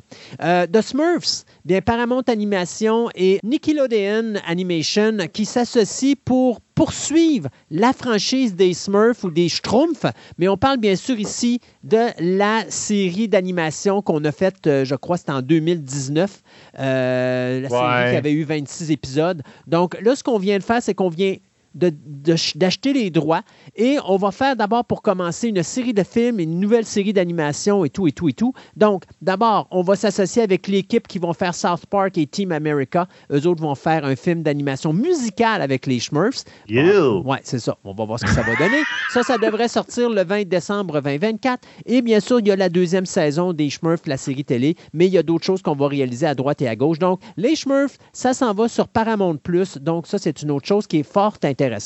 Futurama, ça revient à la vie. Euh, mon Dieu Seigneur, Futurama qui a connu une très longue et bizarre histoire. Fox a produit des, quatre saisons de 1999 à 2003. Après ça, c'était cancellé. Après ça, c'est allé sur le Comedy Central de 2008 à 2013 où on a fait trois autres saisons. Puis on a rajouté quatre téléfilms à travers ça. Et ça a été de nouveau cancellé. Eh bien, Hulu vient d'annoncer qu'on va refaire une nouvelle saison de 20 épisodes qui vont être présentés il y a euh, des bonnes nouvelles. Donc, tout le staff de base est de retour. La mauvaise nouvelle, il y en manque un qui, lui, présentement, n'est pas de bonne humeur parce qu'on lui donne un salaire équivalent aux acteurs Billy West et euh, Cathy Segal qui font les deux personnages principaux. Lui, veut plus. Alors, il a dit, ben, si j'ai pas plus, j'en reviens pas. Le problème, c'est que c'est le gars qui fait la voix de euh, Bender. Et là, présentement, les fans veulent carrément boycotter le show parce que l'acteur n'est pas là pour faire Bender. Moi, je me dis, hey, boys and girls, vous avez la chance de ravoir une saison de 20 épisodes. C'est pas grave, c'est ça. Non, pas ça, mais tu sais, c'est pas grave si l'acteur ne revient pas. Écoute, moi, je trouve que là, il est difficile. Il aurait pu prendre ce qu'on lui a fait sur la table au lieu de chialer puis de vouloir plus. Je peux comprendre qu'il y a beaucoup de monde qui le trouve populaire puis que son personnage ben est le plus populaire du show, mais c'est pas grave. Tu sais, je me dis, tu fais partie d'une équipe, c'est quoi de gagner le même montant d'argent, puis de revoir revivre l'univers de Futurama, ne serait-ce que pour les fans. Mais en tout cas, Futurama, ça s'en vient. Quoi qu'il arrive, je pense qu'on est sur le point de repartir le tournage pour ça, parce qu'on dit que la série, euh, la nouvelle saison, la huitième, serait présentée en 2023. Euh, Disney Plus euh, vient nous annoncer, ben, pour ceux qui l'attendaient, moi je ne l'attendais pas, ben, une mauvaise nouvelle. The Beauty and the Beast euh, avec le spin-off pour avec Gascon et, le fou, ben c'est mis à la glace. Donc, il était supposé de tourner au printemps. Ils ont, je sais plus ou moins, je trouve que c'est une raison euh, boboche. Là. Ils ont dit Ah, finalement, euh, la température, on n'est pas sûr du non, printemps. Non, non, non, on va non, tourner non, le... non, non, non, c'est ça qu'ils ont non, fait. Non, non, c'est pas ça. Ont retardé pour ça. Vas-y. c'est pas ça. Au printemps, c'est parce que là, ils ont des problèmes. Parce que l'équipe, oui, l'équipe qui est au creative, donc tous les gens qui font les chansons, les gens qui travaillent les scénarios, tout ça, vont pas dans la direction que Disney voudrait qu'ils aillent. Donc, on a eu les, schémas de chansons, on a eu les schémas des scénarios. On n'a pas aimé ce qu'on a vu. Le tournage devait commencer au printemps. On a dit non, on reporte ça cet été. On a revu des deuxièmes jets. Les deuxièmes jets font en sorte que là, on se dit non, ça ne fonctionne pas encore, on va reporter. Mais le problème, on ne peut pas reporter à l'automne ou à l'hiver parce que ben là, la température embarque dans le décor, parce que là, ça devient compliqué de tourner en hiver. Et donc, c'est la raison pour laquelle on reporte à plus tard. Ah! Mais la problématique est, est-ce que les acteurs vont être disponibles l'année prochaine si on repart? C'est pas encore certain. Et même chose au niveau des gens qui travaillent sur les scénarios ben, et la construction des musiques. Là. C'est pas rien que pas certain, c'est juste que ça. Non, ils ne sont pas disponibles. OK. C'est juste ça. Là. En ce moment, c'est ça tu vois, là, là, ça a plus de sens, ton histoire, parce que moi, j'avais Springtown Shoot, en tout cas, il parlait, il dit, euh, on n'est pas capable de tourner, euh, tourner, au printemps à cause que la température n'est pas bonne, on va tourner en, au été. Je trouvais ça boboche, là, mais là, j'aime mieux, j'aime bien mieux ta, réponse, là. Ça, c'est pas mal mieux. Mais effectivement, il y a des conflits parce que les acteurs et autres personnes dans le show, ils ont des, euh, il y avait d'autres contrats, puis ils disent, on peut pas le faire. Donc, à place de dire, ah, on va essayer de trouver un moyen, non, Disney a dit, on le met sur la glace, puis on en, on, en reparlera à un moment donné. C'est pas drôle parce que c'est il y a trois jours avant cette annonce-là, mm. il, a annoncé en grande pompe euh, Rita Ora, qui est une nouvelle euh, actrice qui allait joindre l'équipe et dit Hey, viens avec nous autres, puis tout, trois jours après, ils ont fait un hold. Donc, tu vois que même la production, j'ai l'impression qu'elle a été prise en surprise, puis ils ont fait euh, bon, finalement, on met ça sur la glace, puis on attendra plus tard. Donc, c'est ça. Donc, ah. Il y en a qui l'attendaient, mais moi, je ne l'attends même pas. Je n'attends rien de ce projet-là. Ah, who cares, carrément. On a des, des, personnages très, très, très secondaires. On va faire des spin-offs sur eux autres. Euh, pourquoi? ouais, mais tu sais, ça aurait pu être bon. Disney, à date, euh, oh ils font pas les mauvaises choses. Je te dis pas que c'est ça, c'est juste les attentes ne sont pas là. exact. Bon, moi, je finis euh, semaine nouvelle parce que le temps file très vite. Ben euh, je vais y aller avec trois choses. Une, d'abord, une nouvelle très rapide au niveau du cinéma. C'est officiel. Paramount vient de donner avec Spyglass le feu vert pour un sixième Scream. Donc, le tournage est déjà prévu pour cet été. Il faudrait d'abord écrire un scénario, euh, les boys. Mm. Euh, donc, euh, présentement, on sait que les réalisateurs du dernier film, Matt Bettinelli, Olpin et Tyler Gillett, sont déjà signés, ainsi que les deux scénaristes, James Vanderbilt et Guy Busick. Et on a aussi confirmé que le scénariste original, Kevin Williamson, qui était le producteur sur le dernier film, va être également de retour là-dessus. Donc, le film qui a déjà remporté plus de 100 millions de dollars au niveau international, euh, bien, c'est déjà quelque chose de bon, surtout en, en pandémie. Alors, il y a un Scream 6, c'est officiel. Télévision maintenant on aura un spin-off de The Rookie. Il n'y a pas de titre donné à la série, mais ce qu'on peut vous dire, c'est qu'ABC, qui considère euh, The Rookie comme l'une de ses quatre ou même une de ses cinq meilleures séries présentement à leur poste, ils ont Grey Anatomy, Station 19, The Good Doctor et euh, The Rookie qui ont déjà renouvelé pour une cinquième saison. Eh bien, euh, on vient de confirmer qu'il y aura un nouveau personnage qui va arriver dans une, un épisode en deux parties, dans lequel on va amener une recrue, mais une vieille, une recrue plus âgée dans l'univers de l'Académie du FBI, puis on va lui demander son aide pour justement euh, régler une situation avec euh, un homme qui place des bombes un peu partout à Los Angeles. Donc, le personnage féminin va être interprété par l'actrice Niessie Nash qu'on avait vu dans les séries Screen Queen et Clause. Euh, donc, elle va euh, reprendre un personnage qu'elle va bien sûr interpréter dans cet épisode-là. Donc, son personnage du FBI, eh bien, c'est une femme qui euh, a eu des enfants, sauf qu'elle a décidé de reporter ses rêves à plus tard, le temps de permettre à ses enfants de réaliser les leurs. Et, une partie, à partir du moment que ses enfants ont quitté la maison, bien là, elle va s'inscrire dans une académie du FBI et elle va devenir la rookie. Donc, ça, c'est ce qui s'en vient. Et aussi, bien, pour ceux qui aiment FBI Most Wanted Criminals, eh bien, je ne sais pas si vous le savez, mais l'acteur Julian McMahon vient d'annoncer son départ. Il va quitter avant la fin de la présente saison et on vient d'annoncer que ce sera l'acteur Dylan McDermott qu'on a vu dans American Horror Story et Hollywood qui vient d'être choisi pour CBS pour reprendre la place de McMahon. Donc, ça, c'est quelque chose qui frappe dur parce que c'est une année difficile pour les shows policiers. FBI Most Wanted Criminals qui perd son leader, son, euh, son acteur de lead. Même chose avec NCIS, avec, euh, son acteur principal. Donc, euh, ça joue dur présentement à la télévision. Donc, c'est ce, qui c'est ce qui se passe présentement dans le monde de la télévision et du cinéma. on s'arrête pour le temps de deux chroniques. Et on vous revient en fin d'émission à notre table ronde où on aura des nouvelles express. Et bien sûr, Sébastien nous dira tout ce qui a été mis sur notre page Twitter.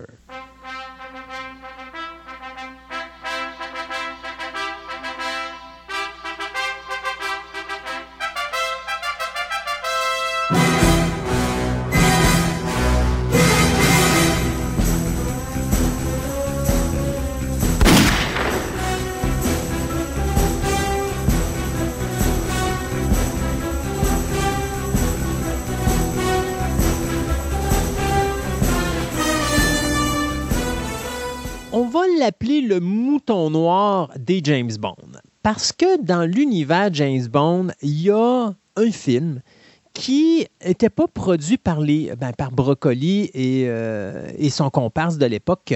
Harry Saltzman. Harry Saltzman, qui était le Canadien. Euh, et donc, euh, on a quand même pris une entente pour faire Thunderball dans la ligne de James Bond, mais en 1983, alors qu'on euh, continue à faire des James Bond avec Roger Moore et qu'on sort un film qui s'appelle Octopussy, bien on va sortir un remake de Thunderball fait avec le même producteur original que du film de 1965 et donc ça, nous amenait Never Say Never Again. Donc aujourd'hui, on va vous parler de ces deux films-là, les deux films De la saga des James Bond, Thunderball et Never Say Never Again. Et comme vous avez pu l'entendre, il m'a déjà coupé et dérangé. Monsieur Mathieu qui est avec nous aujourd'hui. Salut Mathieu. Salut Christophe. Ça va bien? Ben, moi, ça va toujours bien. Donc, notre chronique versus aujourd'hui, c'est Ding Ding Ding, Thunderball versus Ding Ding Ding, Never Say Never Again. Dans le fond, ce qu'il faut juste comprendre un peu avant de commencer, parler un petit peu vite des, deux films. Ce film-là avait été euh, vu comme. Ben, c'était le, premier comme idée générale qu'on avait travaillé dessus pour faire un, screenplay.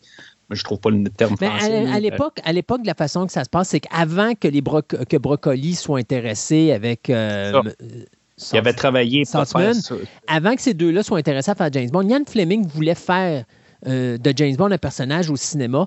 Et euh, c'est M. McClory à ce moment-là qui, euh, qui l'avait approché pour faire un scénario d'un film de James Bond qui s'est jamais fait. Et après ça, bien justement, on avait du côté de Broccoli et Saltzman parlé de faire une version Thunderball, mais là, il y a eu une poursuite en cours qui a fait en sorte que Ian Fleming gardait les droits de Thunderball au niveau de son livre, mais McClory gardait les droits au niveau cinématographique puisque le scénario était principalement écrit par lui. Et euh, qu'est-ce que ça a donné? Ça a donné qu'à un certain moment donné, on devait faire Thunderball au début. On a décidé de changer d'idée parce que là, on était pogné dans les, dans les problèmes de droit d'auteur. On a fait Doctor No, est arrivé From Russia with Love euh, et euh, Goldfinger. Et là arrive bien sûr par la suite Thunderball.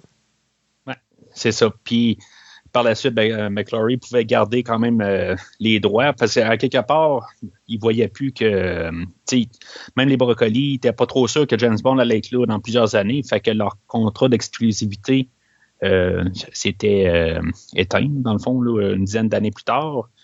Puis, bien sûr, James Bond avait continué à, à survivre autant. Puis finalement, ben, on a réussi à, à refaire. Euh, ben, il, faut, il fallait qu'ils reprennent quand même euh, l'idée du film ou du screenplay pour faire le film. Hmm. Ils ne pouvaient pas faire. Euh, une nouvelle histoire. ben, ouais, je ne sais pas s'ils ne pouvaient pas faire une nouvelle histoire, mais il fallait que ça soit basé sur le livre et non sur le film de Thunderball. Tu non, au contraire, il euh, fallait qu'il soit basé sur le film et non pas sur le livre, parce que le livre, les droits appartenaient à Ian Fleming, mais le film, les droits appartenaient à McClory. Fait que McClory devait reprendre son scénario de Thunderball de 1965 et le film de 1965, et il devait refaire une adaptation. Et c'est une des raisons pourquoi Never Say Never Again est quand même intéressant parce que tu vas regarder les deux films un en arrière de l'autre, tu n'as pas vraiment l'impression de voir un remake, même si c'en est un. Mais il y a assez de différence pour dire qu'il y a un intérêt pour écouter les deux films puis qu'ils fassent tous les deux partie de l'univers de James Bond. Mais tu vois les similitudes, notamment euh, l'histoire de la bombe, des bombes nucléaires, l'histoire. Euh, Toutes des choses qui sont prises du livre. Dans le fond, le, film de Thunderball est plus une représentation du, euh, du livre, euh, qu'est-ce qui se passe dans le livre?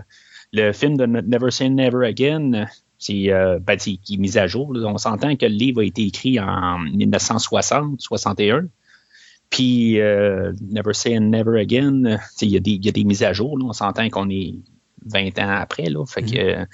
il y, a des choses qui qui, qui, plus d'actualité. Fait que on les a mis du goût du jour. Oui, c'est ça, c'est ça. Donc, si on parle de Thunderball et de Never Say Never Again, qu'est-ce qu'on peut dire de ces deux, de ces deux films-là, mon ami Mathieu?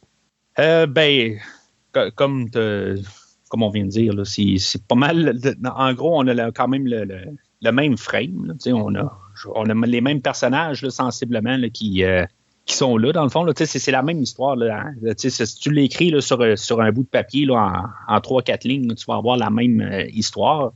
C'est juste que tu as juste une mise à jour là, 20 ans plus tard. Écoute, moi, je te dirais, dans les deux versions, j'aime beaucoup plus l'introduction du film Never Say Never Again, de la manière qui amène James Bond à l'endroit où est-ce qu'il faut qu'il fasse une petite santé que je trouve vraiment mhm. amusante et bien faite, qui est probablement pour moi le meilleur moment du film de Never Say Never Again. Mhm. Mais pour le global, je te dirais que Thunderball demeure pour moi un, un must parce que je trouve que l'histoire est beaucoup mieux développée. Puis, j'ai pas aimé, je te dirais, la réalisation d'Irvin Kirchner. Par moments, son Never Say Never Again, il est intéressant, mais je trouve que par moments, ça sombre dans le ridicule et dans le stupide, ce qui fait que ça devient fatigant. Contrairement à Thunderball, que l'humour, je trouve qu'il est bien placé, mais euh, ça demeure un film de James Bond, puis donc un, film d'espionnage. J'ai plus, tu sais, on reconnaît pas vraiment James Bond tant au niveau musical qu'au niveau concept de film dans Never Say Never Again, à part le fait que Sean Connery est là. Puis ce qui est amusant mm-hmm. avec Sean Connery, c'est que Sean Connery, il avait quoi, 35 ans quand il a fait Thunderball en 65. Puis il y en avait 53 euh, quand il a fait Never Say Never Again. Il a juste shooté les chiffres. Ouais. ouais. C'est que, que, que, je, recherchais, là, où euh, je faisais mes recherches pour les films, j'ai juste trouvé ça drôle. Euh, mais, tu sais, on peut, tu sais, si on, mettons, on se replace en, en 65, quand on avait le, film de Thunderball qui est sorti, on, était à la, suite de Goldfinger, qui est comme reconnu être le. Le, le film qui a mis toutes les règles de base des James Bond. Puis, tu sais, on est encore dans la fleur de l'âge de James Bond. Puis, tu sais, on ressent dans Sean Connery, dans sa performance, qu'il est. Tu sais, il, veut être là, tu sais, puis il n'est pas blasé encore par le personnage. Euh, dans Never Say Never Again, ben, tu sais, il y a beaucoup plus d'âge, puis, tu sais, le temps est arrivé. Euh, a, fait ses choses. le temps fait mais je trouve qu'il y a plus de fun dans Never Say Never Again. En tout cas, il y a de l'air d'avoir plus de fun là que n'avait sur Thunderball.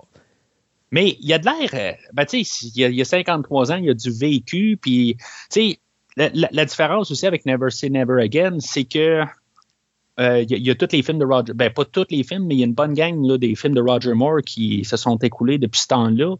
Euh, Sean Connery n'est plus James Bond depuis plusieurs années, depuis dix ans dans le fond. Mm. Puis, tu sais, le, le, film de Never Say Never Again joue avec ça. Euh, en disant que il, doit s'en mettre en forme, tout ça. Puis il y a beaucoup de genre des thématiques là-dedans dans, le film qui dit que euh, même s'il est, il est, il est, plus là, ben, il, est toujours bon là, même s'il a vieilli. Puis euh, Octopussy fait la même chose quand euh, il dit euh, tu En tout cas, il y, a des phrases typiques qui sont lancées dans Octopussy pour justement attaquer Never Say Never Again. Et il y a des phrases typiques dans Never Say Never Again qui sont envoyées pour attaquer Octopussy. Euh, d'ailleurs, à l'origine, si je me trompe pas, Sean Connery avait demandé à Roger Moore de faire une apparition à la fin de Never Say Never Again. juste une petite apparition pour faire un clin d'œil. Puis finalement, ben, ça n'a pas passé à cause des brocs euh, des brocolis à l'époque. Mais mm-hmm. euh, ça, je sais que c'était, quelque chose qui essayait de travailler pour amener sur Never Say Never Again. Ce qui n'arrêtait pas. Parce qu'il faut s'entendre, en 1983, c'est l'année de rêve pour les amateurs de James Bond. Non seulement pour la première fois de l'histoire, tu as deux James Bond dans la même année, mais en plus, tu as la confrontation Sean Connery, Roger Moore et lequel qui va gagner? Puis bien sûr, ben, tout le monde le sait, c'est Roger Moore qui a gagné euh, en fin de ligne. Même si au début, euh, quand les, box-office sont rentrés, là, que ça a commencé au, tout départ, Never Say Never, Never Again est parti en plus grande force que ce qu'Octopussy avait fait au niveau du box-office au moment de sa sortie. Je, je, euh, tu parlais de l'introduction tantôt. Oui. je trouve que quelque chose qui manque dans Never Say Never Again, c'est le gun barrel au début. Euh, quelque chose qui, euh, tu sais, euh, le mur de 007 écrit là, à l'écran, là, c'est, il n'y avait pas le choix de faire quelque chose pour, pour dire au, monde là, que c'est, c'est un film de James Bond. Mais ça manque tellement le, gun barrel au début.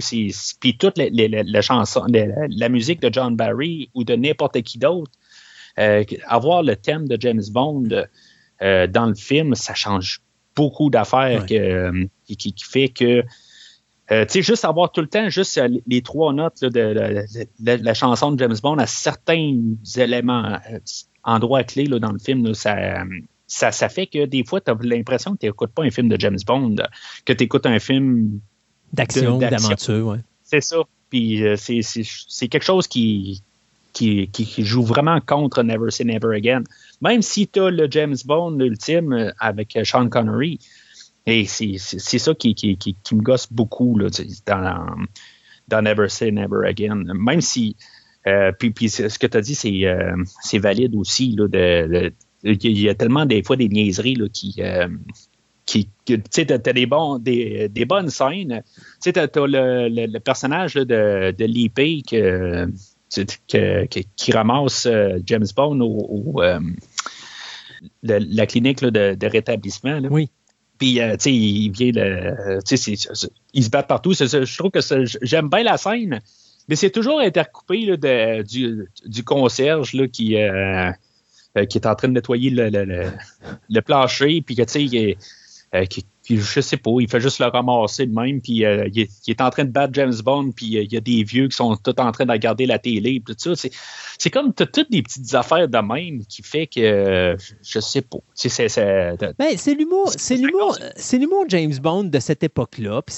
Moi, j'ai pas de problème avec, avec cet humour-là. Au contraire, euh, c'est un humour qui, qui, est amusant.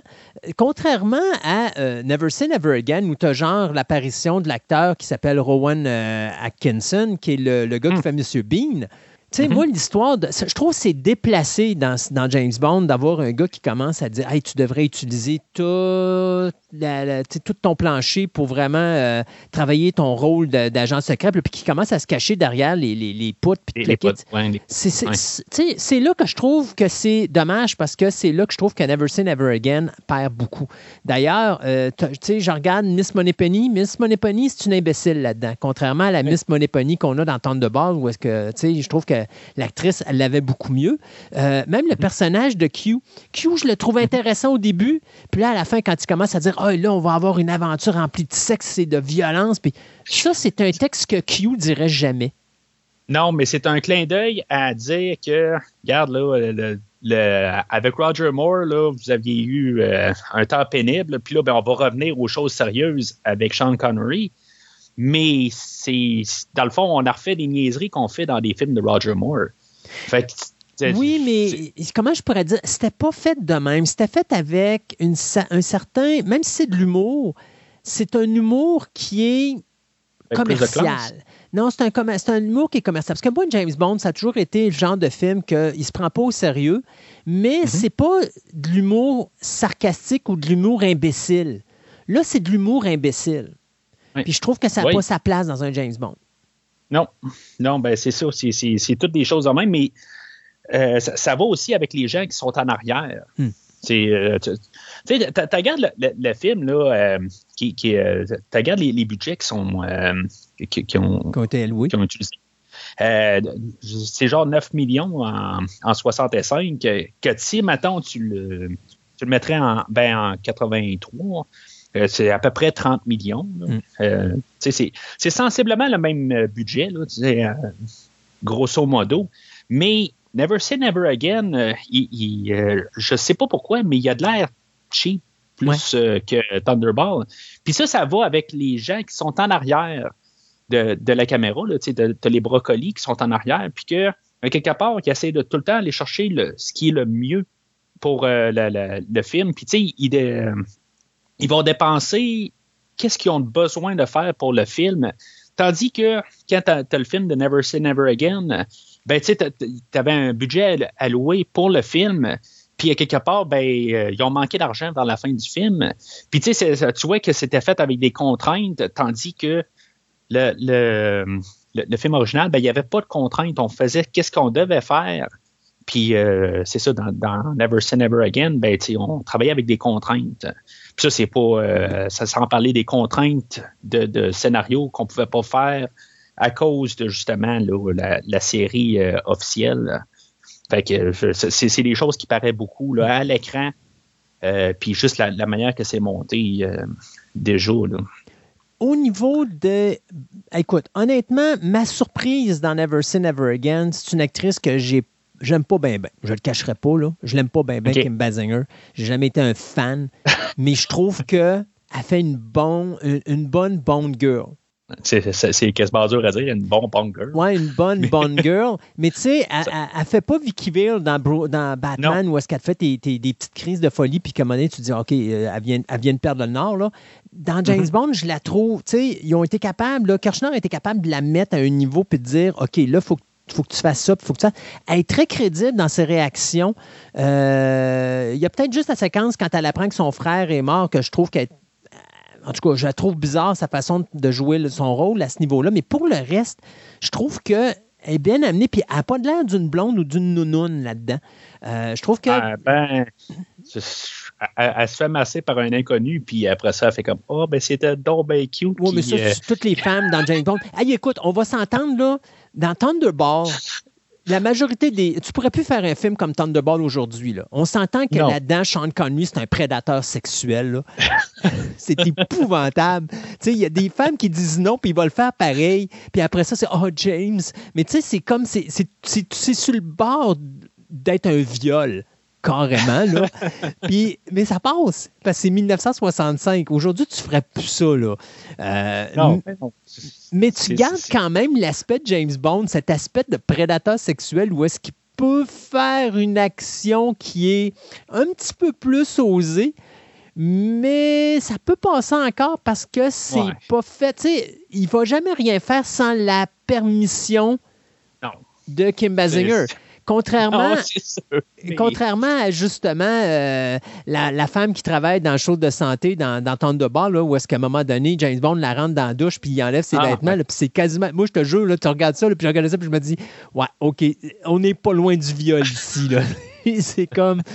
Puis là, après ça, ben, bien sûr, c'est comme Oh, James. Puis bon, c'est ça. Mais c'est. Mais je te dirais, dans le, dans le rôle de Domino, j'ai c'est rare, je vais dire ça, mais j'ai préféré beaucoup Kim Basinger à euh, Claudine Auger. J'enlève rien Claudine Auger, était excellente, mais je trouve que Basinger était, je la trouvais meilleure dans Never Say Never Again. Euh, que Auger dans Thunderball. Mais pour le reste, par exemple, de la distribution, je trouve que la distribution de Thunderball était de loin supérieure à celle de Never Say Never Again, à part Connery qui est vraiment excellent. Là, mais, tu sais, euh, Klaus Maria, c'est Brenda Howard, je pense qu'il s'appelle, qui faisait Largo, mais la version Maximilien je le trouvais mhm. moins bon. Je le trouve instable comme individu. Il y a des moments que sa prestation, tu sais, quand il arrête, là, puis qu'il fait juste des petits gestes avec ses yeux, puis son regard, puis son visage, puis mhm. tu vois que le gars est très intelligent sur sa façon de jouer son personnage, mais j'aime mieux, tant mhm. qu'à ça, la prestance de. Euh, c'était Adolfo ah, Celi. Je trouve beaucoup mieux la prestance d'Adolfo de, Celi dans, dans Temps de bord que celle de Brad Howard dans Never Say Never Again. Je ne sais pas pour euh, celle-là. Mettons qu'on regarde les, deux. Euh, c'est vraiment deux différences pour le, personnage de Largo. Mm. C'est deux approches différentes. Il euh, y, en a un qui est plus la, version de Thunderball. ça a l'air vraiment d'un chef d'équipe. C'est vraiment un grand conspirateur. C'est le numéro 2 dans, dans Spectre. Tandis que dans la version de euh, Never Say Never Again, euh, ça a l'air être plus un. Pas un comptable, ou ça a l'air être plus un gars qui fait juste une petite opération. Mais c'est. Euh, C'est-tu moi où il l'appelle numéro un? Ah, je sais, je sais pas. de mémoire, dans Never Say Never Again, il colle numéro un, ce qui est. Pour moi, ça n'a pas de sens parce que c'est Blofeld, le numéro un. Là. Ouais. Mais, en tout cas, c'est je trouve que les deux approches sont, sont intéressantes, puis ils vont bien avec leurs films respectifs. Fait que je trouve que c'est quasiment un match nul pour ces deux personnages-là. C'est, j'enlève rien à un ou à l'autre. J'aime, ben tu sais, je suis pas nécessairement le gros fan de Largo euh, de, Thunderball non plus. Tu sais, c'est c'est équivalent, mais tu sais, pour, euh, pour différentes raisons. Puis leur, leur approche au personnage, ils n'essayent pas de, de contrer l'autre. Ben, ils n'ont pas le, Ils ont le même titre comme méchant principal, si on veut, mais. C'est pas le meilleur méchant de l'univers de James Bond. Non, c'est ça. dans les deux cas. Mais je trouve que Brent il, il, a, juste. Il est pas stable. Par moment, il est excellent, puis par moment, c'est comme ouf, OK. Tu sais, il a de l'air trop babyface, je trouve. Ouais. Euh, pour être un vilain, là. Fait qu'il n'y a rien de menaçant. T'as jamais un moment ou un autre dans le film l'impression qu'il est menaçant pour James Bond? Contrairement à Largo, qui a quand même une prestance où est-ce que tu dis, OK, il fait, sa prestance fait qu'il fait un bon vilain. Oui. Oh, oui, oui, oui, pour ça. Puis c'est là que je donne, je donne l'avantage au Largo de, de Thunderball à celui de Never Say Never Again. Oui, ben, dans ce cas-là, oui. Mais tu sais, le, côté, tu sens que l'autre est, est, il est plus jeune. En tout cas, il a de l'air plus jeune que Connery, puis beaucoup plus jeune. Puis moi, moi ce que je, je, ouais, je, comprends qu'en fait de, de menace, il n'est pas là, mais justement, il est instable peut-être aussi entre les, euh, la entre les oreilles. Woman, donc la vilaine. La, la, la Bone Girl numéro 2. Ah, ça, c'est une, ça, c'est une, difficile- un- un- Ah oui. une chose qui est. Ben, Ah, moi, Barbara Je- je sais Carrera, là, elle est excellente. Moi, je Ah tripe oui. Barbara Carrera à 100 ah, 000 moi, je tripe Fiona. Moi, je tripe sur elle. euh, je veux dire, c'est. euh, Puis, tu parlais de Kim Basinger qui, est, euh, qui, qui- qui est mieux que Claudine Auger. Ouais. Parce que Claudine Auger se fait tasser par Fiona. Moi, c'est ça le problème aussi. C'est que ça aurait dû être la Bond Girl de Thunderball, dans le fond. Puis. euh, le- le- le- Luciana euh, Paluzzi, Ouais. euh, je veux dire, quand elle est là, je trouve que c'est. Elle, elle ramasse euh, tout ce qu'il y a là, dans, de, de, de, de Bond Girl dans tout ce film-là. Puis, euh, mais on voit que c'est quand même un peu le même personnage, mais euh, Ben, je trouve que le personnage de Carrera est un petit peu plus euh, sauté sur. elle a, mettons ouais, elle a- il manque une coupelle de gasquette. Mais, mais Oh oui. j'aime les prestations de Carrera là-dedans, justement. là. Quand tu la vois, là, qu'elle elle- vient d'avoir l'autorisation de tuer James Bond, puis elle est toute Ouais. contente, puis elle saute partout, puis elle danse, puis elle est Ouais. heureuse. Tu sais, c'est- le genre de personnage que tu aimes regarder parce que c'est une, c'est une actrice qui se laisse aller à ce niveau-là. Puis il y a peut-être juste le moment où, justement, il y a, il y a- il y a ce moment où est-ce qu'elle veut avoir l'écrit de James Bond euh, pour comme quoi qu'elle est. euh, ça, c'est peut-être le bout-là que je trouve qu'ils ont cassé le personnage parce que depuis le début, c'est pas le genre de personnage à faire ce genre d'erreur-là. Mais je trouvais que le personnage de Carrera était beaucoup plus dangereux pour James Bond que le personnage de euh, Fiona Volpe, là, la- la- Ah ouais? euh, dans, Ben- dans le film de Thunderball, parce qu'elle, elle fait juste comme genre. Bon, ben, euh, vous allez, messieurs, vous allez faire ça, puis vous allez faire ça, puis vous allez faire ça, mais c'est pas elle qui fait rien. Dans le cas de Carrera, là, c'est elle qui fait tout. C'est elle qui Mhm. va tuer le frère de Domino, c'est elle qui va à qui- plusieurs non, reprises fait, manquer de tuer James Bond. Fiona, c'est ce qu'elle fait aussi dans Thunderball. Euh, avec sa moto, elle fait sauter, euh, elle fait sauter l'IP, je pense. C'est pas, euh, c'est pas le frère de, de, de, de- C'est pas le frère de, Domino. Non, c'est ça. Non, mais sais, on voit qu'elle est quand même elle est dangereuse. Puis, tu sais, la chose que je pense qu'il y a pas- ben, c'est la première de toutes les Bond Girls à faire, euh, à faire ça, euh, qu'elle ne tombe pas en amour avec James Bond, même quand il a couché avec. C'est- euh, elle est capable de retourner de bord puis elle dit ben c'est beau là, tu sais, euh, je, je, je, je m'ai servi de toi à, à mon tour, c'est, c'est pas Bond qui s'est servi de elle, c'est elle qui s'est servi de lui. Puis c'est, c'est la première fois qu'on voit ça euh, dans toute la série. Puis Ben, je, pense que, c'est un, échange de bitchage entre elle et Sean Connery, mais moi, j'avais compris que Sean Connery était beaucoup plus vainqueur dans cet échange-là de Ouais, j'espère que tu es consciente que j'ai fait ça pour la reine et non pas pour le plaisir. Non, là. non, non, non, non, tu vois la face, il est comme, tu sais, il cherche n'importe quoi, tu sais, genre à essayer de, de remonter son orgueil.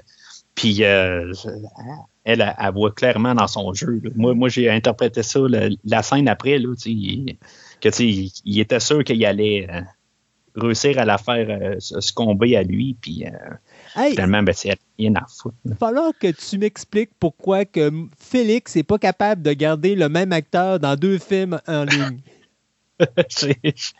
je, sais pas. Et, le- le- surtout au début là, des 60, tu sais, on avait toujours un, un acteur différent. Euh, là, on avait Rick Van Nutter, je pense, dans Thunderball. Exact. Puis là, non seulement euh, qu'on n'a pas un acteur pareil, mais en plus, il n'est même pas de la même couleur de peau. C'est un afro-américain. Il n'est pas la dans- même couleur de peau, mais j'aime beaucoup mieux voir Bernie Casey Oui. que voir Rick Van Nutter. Tout- Rick Van Nutter, tout là, il pourrait en apprendre à. Tu sais, c'est pas que Bernie Casey, il est, euh, je, je l'aime techniquement. Je veux dire, je trouve qu'il est là, puis il a même pas de l'air d'être dans le bon film, mais il est le fun un peu. Ouais. Rick Van Nutter, là, euh, Il est veux dire, il avait une mauvaise journée, je sais pas trop quoi. Là, c'est un de, des, des- ben, il n'est pas très important non plus dans Thunderball, euh, mais il est pas. euh, Ouais, mais Casey n'est pas plus important dans Never Say Never Again, mais il prend la place. non, mais il fait une impression. Oui. C'est ça. Tu sais, il- il- il- au moins, je me rappelle d'avoir vu Félix là, dans, dans Thunderball. Je suis là comme, qu'est-ce qu'il a fait? Puis à chaque fois qu'il est là, c'est comme pour, pour grogner quasiment. Mm. Fait que, la- je, veux juste revenir en arrière parce que tu- tu parlais de Kim Bassinger et Oui. euh, j'avais essayé d'en de, de, revenir depuis tantôt euh, parce que là, on s'éloigne, on s'éloigne, on s'éloigne.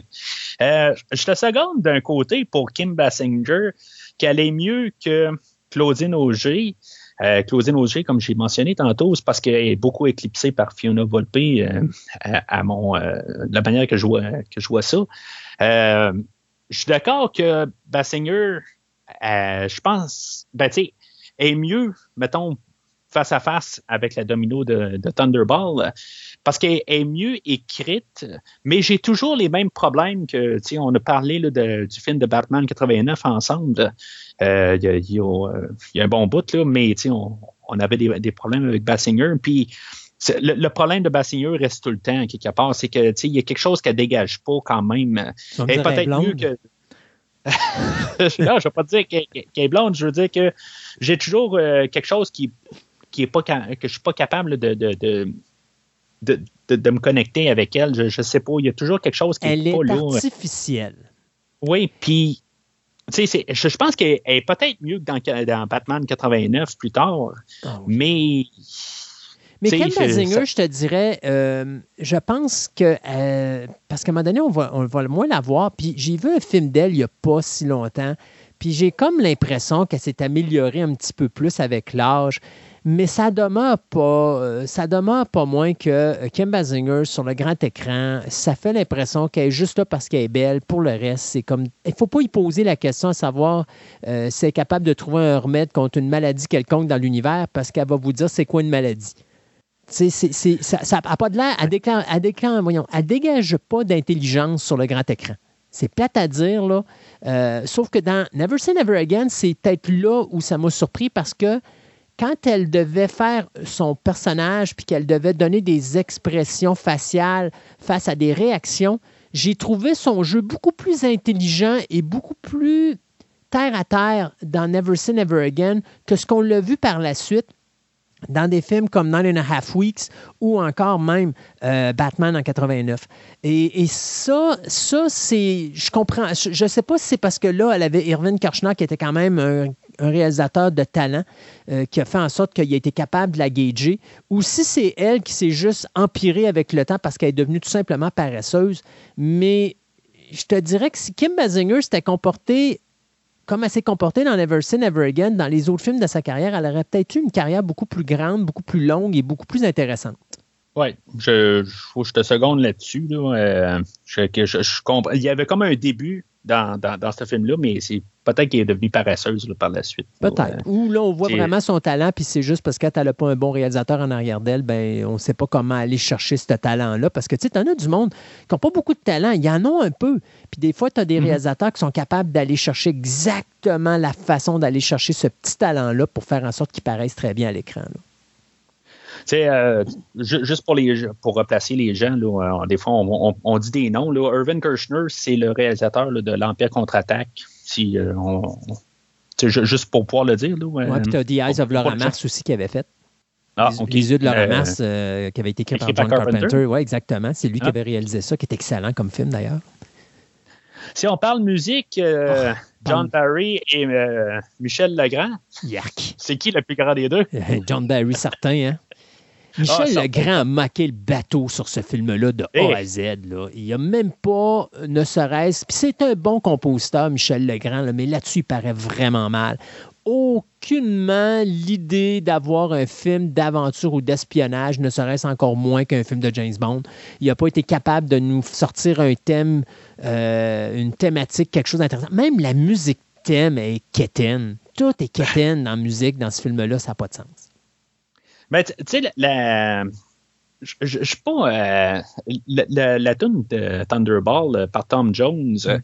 euh, sais, dans le fond, c'est une version masculine de Goldfinger. C'est exactement ça, là. Ça, ça sonne pas pareil, mais c'est le mais ça sonne pareil. c'est ça. Ben, c'est orchestré par la même personne aussi. Mm. Euh, mais c'est juste le même format, c'est juste qu'on a mis une voix masculine. Je suis pas nécessairement le gros fan. Puis, puis chaque tune de James Bond, là, euh, incluant euh, la tune thème de Lanny Hall comme de Tom Jones, euh, c'est des. J'ai un set list puis que j'ai des tunes thèmes de James Bond, puis c'est des choses que j'écoute régulièrement. Fait que chaque tune, là, je les ai entendues des centaines, puis peut-être voir des milliers de fois. Fait que, tu sais, j'écoute pas plus une que l'autre dans, dans, ces deux chansons-là. C'est des.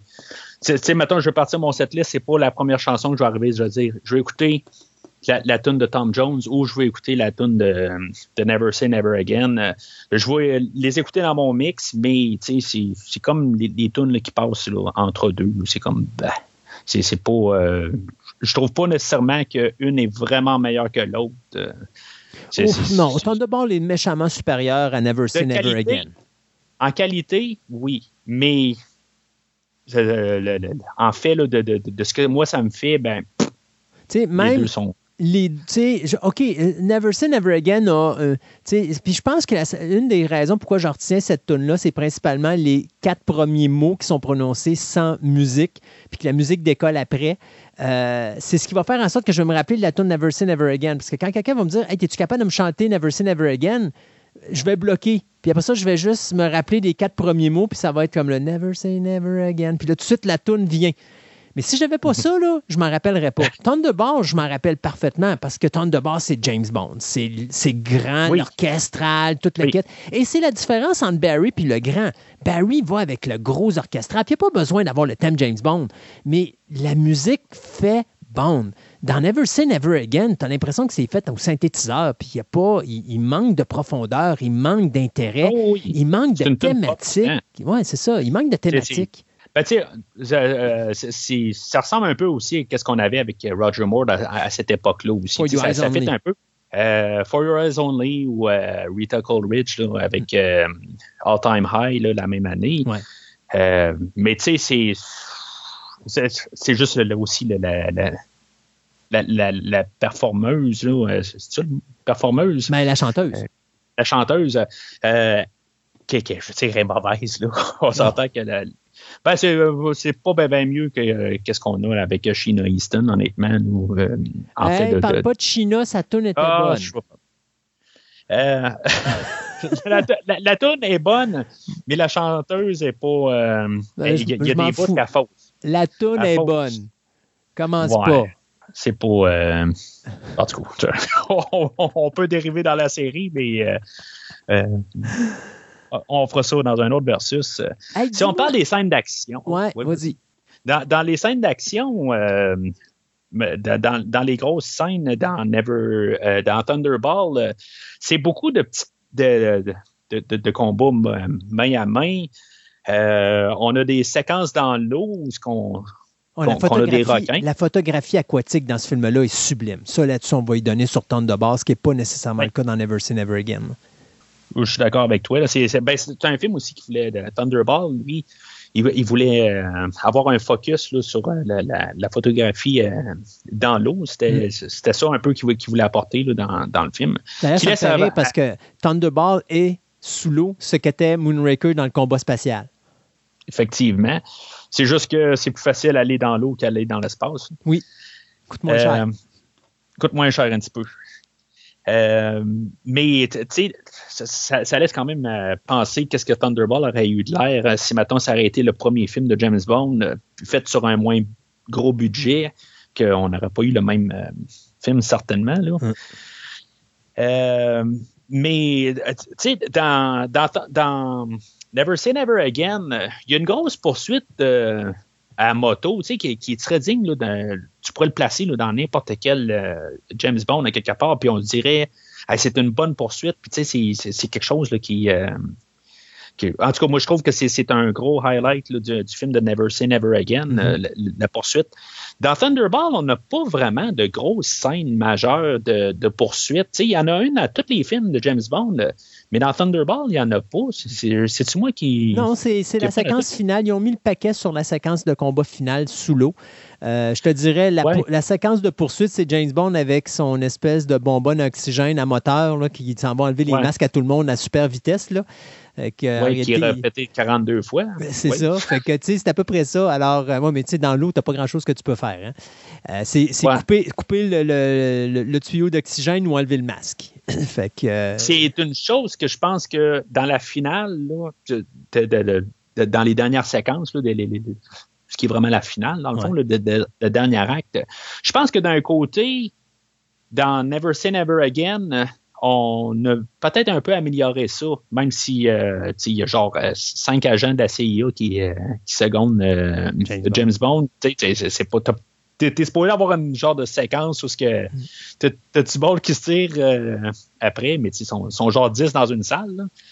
Voilà un peu le, ce que je dis aussi, une question de budget. Que, ça aurait été pas mal plus spectaculaire d'avoir vraiment comme une fin à la You Only Live Twice, où qu'on a plein de, de, de, ben ça, ou encore de Spy Who Love Me, où tu as l'armée. Tu as des méchants contre ouais, Mais tu vois, Thunderball, moi, moi, je te dirais, la fin de Never Say Never Again, je trouve qu'elle tombe à plat. Il n'y a, a, rien de grandiose. c'est dans, dans, le même souffle, je vous dirais la même chose. C'est ça le pire. Ouais. Euh, mais euh, on se ramasse sur le bateau euh, dans Thunderball, euh, puis avec l'écran accéléré en arrière. puis tu sais que ça fait à peu près dix fois que le bateau est passé sur une surface de, une surface de, de rocher parce qu'ils ont, ont, mal calculé l'écran en avant. Là. Je sais pas si les acteurs l'avaient dans la face quand ils tournaient le volant, mais pour moi, il y a quelqu'un qui avait pas ses lunettes parce qu'il tournait pas le volant du bon bord. Puis, tu sais, tout ça aussi, c'est, je sais pas, tu sais, il y a comme des plus d'un bar, mais l'autre bar, on dirait que Never Say Never Again arrive, il dit, bon, ben, Thunderball a fait ça dans un sens, on va essayer de faire ça mieux, mais il, fait des choses, mais il fait pas mieux d'un côté. Mais je, trouve que c'est plus. Euh, c'est moins long écouter la fin de Never Say Never Again que regarder James Bond enlever des masques euh, pendant euh, cinq minutes. Là, ben, c'est Puis, il faut que tu te ramènes, oh, faut que tu t'emmènes en, 1965. Ce qu'ils ont fait, c'était vraiment sauté parce qu'il n'avait jamais fait de séquence comme ça sous-marine. Je pense que c'est le premier film qui a fait des séquences sous l'eau comme ça. Euh, donc, tu sais, moi, euh, tu n'as pas grand-chose que tu peux faire quand tu es sous l'eau. Hein. Euh, c'est de voir du monde se faire harponner, puis après ça, se faire couper le masque, puis après ça, se faire enlever le masque. C'est à peu près ça. Puis après ça, sinon, c'est de jouer avec les requins, puis jouer avec des bombes parce que tu as mis du monde dans une petite pièce, puis que là, tu jettes une bombe dans cette pièce-là, puis que ça explose. Il n'y a pas grand-chose que tu peux faire. Tu es sous l'eau. Mm-hmm. mais tu sais, dans l'ensemble, je trouve que la conclusion de Thunderball est beaucoup mieux, est plus grandiose et elle fait plus James Bond que celle qu'on voit dans euh, Never Say Never Again, où là, moi, je trouve que c'est comme Ah ouais, OK, c'est juste ça? Ah bon. Tu sais, la fin, c'est ce qui fait en sorte que quand tu sors de la salle de cinéma, ça te donne le goût de dire c'est un bon film ou un mauvais film. Tu peux passer deux heures de film à voir le film de l'année, la perfection, le film d'action que tu n'auras jamais vu ailleurs. Les dix dernières mm-hmm. minutes sont manquées, puis tu vas sortir de là, tu vas dire Ouais, ben finalement, c'est ordinaire comme film.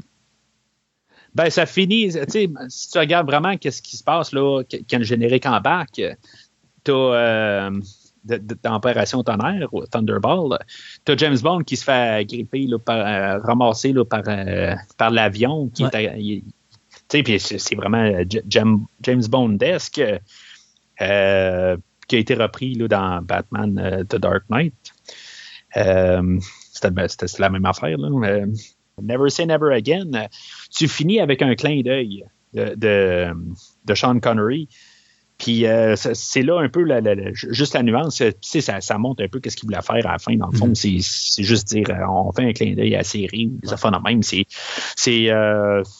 c'est sûr que je, suis d'accord avec toi. Tu finis avec ça, puis tu dis bon ben tout ce que tu as vu dans le fond, là, ça, tu peux pas comme le, prendre, mais ça, va avec le temps aussi. Hein, euh, comme avec Sean Connery, euh, je disais tantôt qu'au début, il y avait encore un peu de flamme, puis sais, il, il, est encore intéressé par le rôle, tout ça. Puis dans, dans Never Say Never Again, tu, sens que c'est comme un one-off, euh, puis c'est comme on, le fait pour juste pour une question qu'on peut le faire. Mais tu sais, est-ce qu'on doit le faire? C'est toujours ça un peu l'affaire. C'est pas parce qu'on peut le faire qu'on doit le faire. Puis la, le film d'aujourd'hui, ben, les deux films euh, d'aujourd'hui sont, beaucoup de ça. C'est parce que tu peux. Euh, tu as le droit de faire un James Bond, puis tu as les droits, tout ça. Tu dois-tu vraiment le faire? Puis je pense que c'est une. Euh, c'est une question qu'on peut se poser en finissant le film de Never Say Never Again. C'est que, on veut-tu vraiment avoir un James Bond euh, que tout le monde pourrait faire un James Bond n'importe quand parce qu'il pourrait le faire avec les droits, tout ça, ou sont-ils dans les, bonnes mains en ce moment? Puis que, sais, avec le, nouveau film, No Time to Die, des fois, je vois sur le net, euh, ah, on devrait le sortir, puis on devrait essayer de sortir un James Bond à toutes les années, tout ça. Euh, je, pense que si on retourne à Never Say Never Again, on peut se dire que en, regardant le film, c'est sûr qu'en plus, là, on avait deux James Bond dans une année, mais c'est montrer qu'on n'a pas les bonnes mains en arrière du film.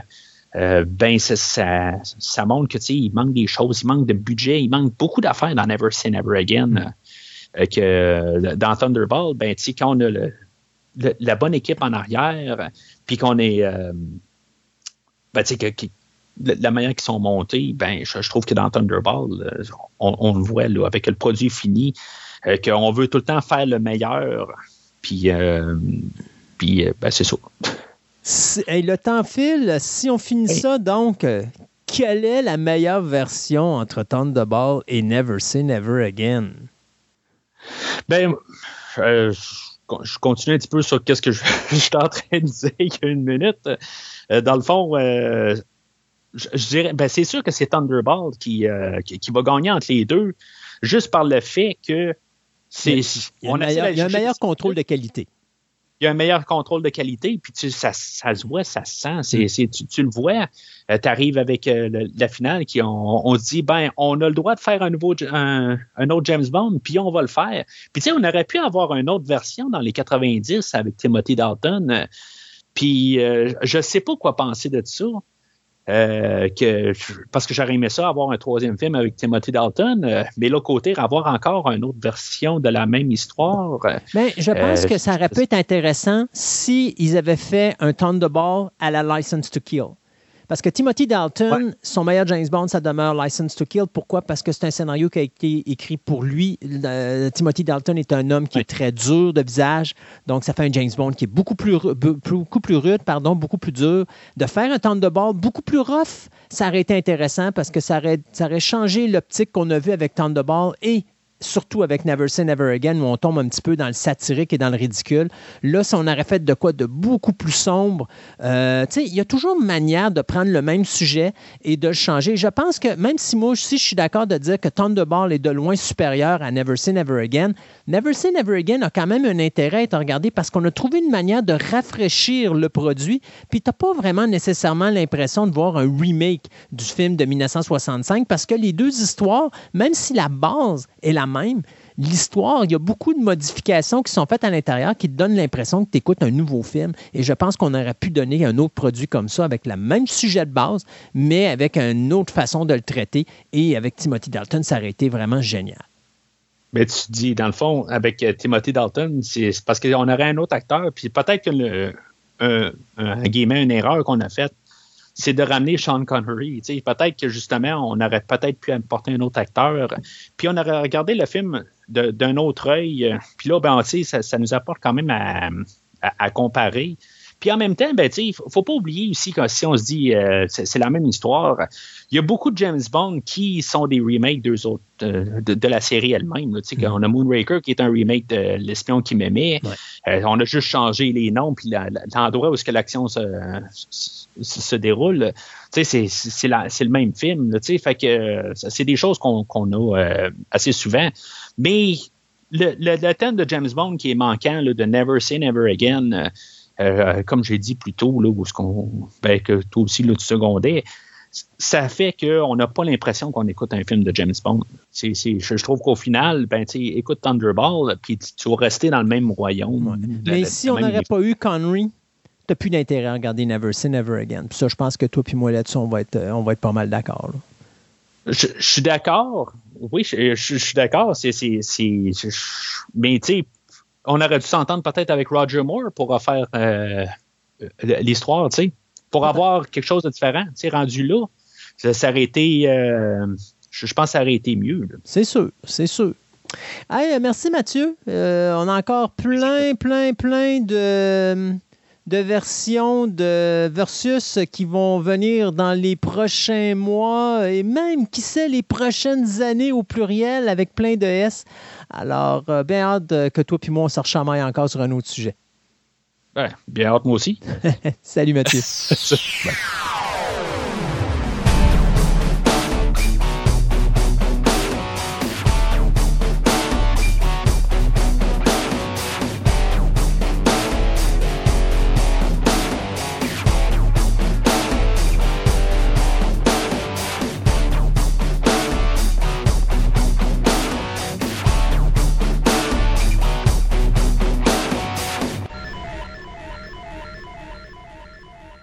moment où l'univers du comic semble vouloir s'adapter avec la réalité d'aujourd'hui, euh, on a du côté de Marvel euh, une compagnie qui décide de créer plein de nouveaux personnages pour justement montrer que les femmes ont leur place dans l'univers des super-héros.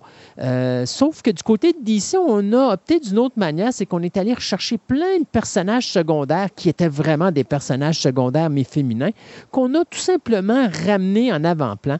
Et probablement le personnage le plus important de ce renouveau de DC Comics et qui a trouvé une nouvelle popularité qui va dépasser même, je dirais même, j'irais jusqu'à dire que c'est probablement devenu l'un des personnages sinon le personnage le plus aimé et le plus intéressant de l'univers de DC Comics. On va parler du docteur Harleen Frances Quinzel ou encore du personnage de Harley Quinn. Bonjour, Monsieur Julien. Ça va bien? Ben oui, ça va bien. Est-ce que mon intro était pas mal là? Ah, c'était pas mal ça, ouais. Je veux dire, euh, important, oui, parce que dernièrement, ben, Harley Quinn a toujours été important. Euh, depuis son arrivée en 92, euh, c'est un personnage qui a littéralement explosé. Euh, les fans sont tellement adoptés rapidement que, je veux dire, ça, elle n'a jamais vraiment, en tout cas dans le monde du comic book, chez les fans de comic book, elle n'a jamais vraiment perdu de traction ni euh, tellement l'avait au départ. C'est plus dans le monde de la culture populaire générale que depuis des années, comme tu disais, c'est une explosion totale. C'est qu'elle surpasse beaucoup, beaucoup de héros qu'on pourrait dire. Euh, ou de personnages euh, qu'on pourrait dire euh, les gros vendeurs de DC ont pris un peu le bord. Tassez-vous Superman, tassez-vous Batman, Harley Quinn est là. Puis, tu sais, je te dirais, à l'époque de Harley, dans les années 90, lorsqu'elle était euh, Hey, Mr. J, puis qu'elle était la, sidekick de du Joker, elle n'avait pas sa bande dessinée à elle. Non, non parce qu'en 92, oui, vas-y. Aujourd'hui, elle en tient deux puis même presque trois, parce qu'elle a eu les Birds of Prey en premier. Elle Suicide Squad, tu sais, qui est presque le personnage central. Exactement, c'est la seule qui revient. Euh, d'ailleurs, euh, je me rappellerai toujours dans la première série des Suicide Squad, dans le New 52, je pense que c'était le numéro 7 ou le numéro 9, il y a un, de l'équipe qui dit Hey, c'est le fun, on a passé un comic sans perdre un seul, un seul super, euh, ben, un seul super, méchant. Un super méchant il n'y en a pas un de notre gang qui est mort, puis Harley sort un gun, puis elle tire. tu vois vraiment que Harley Quinn est devenue comme le point central. Et c'est le fun parce que euh, moi, je te dirais, j'ai trouvé un plaisir à, lire Harley parce que Harley, même en étant devenu populaire et en ayant sa propre série de comics, qui est Harley Quinn, elle n'est pas une good guy nécessairement. Elle, va virer du mauvais côté une fois de temps en temps parce que c'est un peu, je dirais, c'est un peu beaucoup de monde qui font la critique qui est un peu trop le pendant de Deadpool chez DC. Euh, puis je, je dirais que oui, à part le fait qu'elle brise beaucoup moins le quatrième mur, là. Euh, puis que euh, c'est un peu moins absurde ces histoires là. Deadpool des fois on tombe dans l'absurde complet là. Euh, par contre, je veux dire le, un peu le côté je veux dire, je veux tellement être un bon gars, mais je suis tellement pas capable parce que mes méthodes sont tellement genre pas là que Là, tu parles de Deadpool, mais Harley, ah, ben Deadpool et Harley Quinn, c'est la même chose à ce niveau-là. Mais Harley, Ils veulent tellement être des bons gars, mais ça marche pas. Ouais, mais Harley, elle veut pas nécessairement être bonne. Harley, non, Harley, elle veut juste être Harley. Ah, c'est ça, exactement. Si, si, mettons, un exemple, j'ai un comique où est-ce que tu as cet individu qui est un concierge d'immeuble, puis que les habitants de l'immeuble sont toutes des personnes âgées. Puis à un moment donné, il y en a un justement de la gang qui va aider Harley. Puis juste parce qu'il l'a aidé, ben là, elle va aller tabasser le concierge du bâtiment pour qu'il foute la paix aux personnes âgées de ce bâtiment-là, mais pas parce qu'Harley trouve que c'est normal qu'il foute la paix ou qu'elle veut être une good guy, c'est juste parce que le gars lui a donné un coup de main. Euh, fait que, tu sais, c'est ça. Elle l'aurait pas fait sinon. Alors, moi, c'est ce que j'aime d'Harley comparativement à Deadpool, qui lui, justement, est un vilain. Puis là, soudainement, la popularité a fait que là, on essaie de le ramener good guy. Harley, c'est Harley. Si elle doit être vilaine, elle va rester vilaine. À l'intérieur, c'est une bad guy. Mais par moment, la situation fait en sorte qu'elle est obligée de devenir une good guy, mais elle va le faire selon ses règles à elle et non pas parce qu'elle est obligée de le faire. Ben, c'est vraiment une anti-héros, en guillemets, dans le sens que euh, elle va, comme je dis, elle, fait ce qu'elle veut quand elle veut, puis c'est pas compliqué. Là, puis ça donne que euh, cette journée-là, c'est la même fois qu'elle veut Batman, ben, elle va aider Batman. Puis si, si la semaine, cette semaine-là, elle veut, faire, elle veut aider le pingouin, parce que ça donne plus qu'elle d'aider le pingouin, ben, elle va aider le pingouin. Elle aidera probablement juste plus jamais le Joker, mais ça, c'est une autre histoire. Ouais, ça, c'est ça.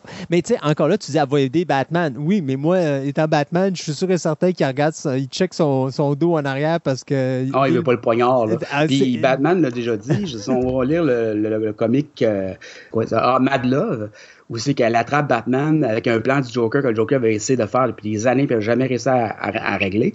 Elle dit. Euh, pour mettre le Joker en crise pour qu'il libère, parce que le Joker peut pas laisser quelqu'un d'autre tuer Batman avant lui, parce que Harley voulait y faire un cadeau en tuant Batman pour lui, tu sais. Mm-hmm.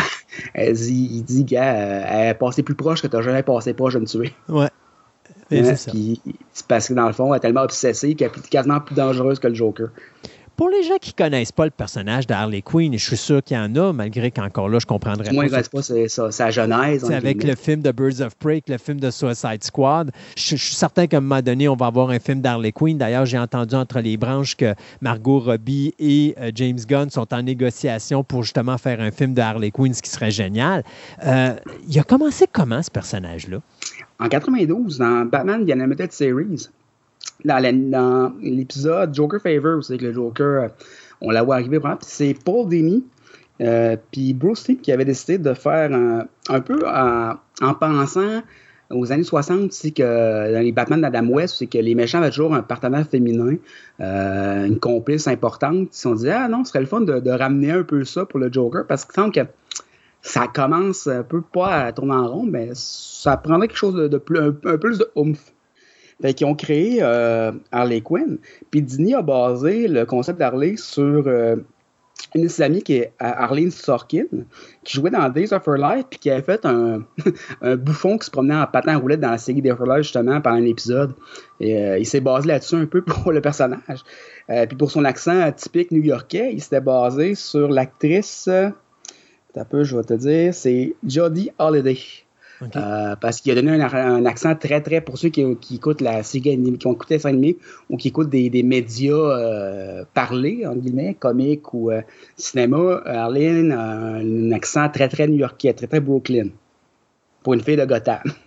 Mais c'est quand même, ben oui, mais Gotham, on le sait tous, c'est Manhattan. Alors, euh, ça, va pareil. Mais euh, je trouve ça drôle parce que j'avais toujours pensé qu'Harley avait été créé dans le comic. Donc, tu me dis qu'Harley a été créé, mais pour la série de dessins animés. Pour la série animée. Batman The Animated euh, Series. Wow.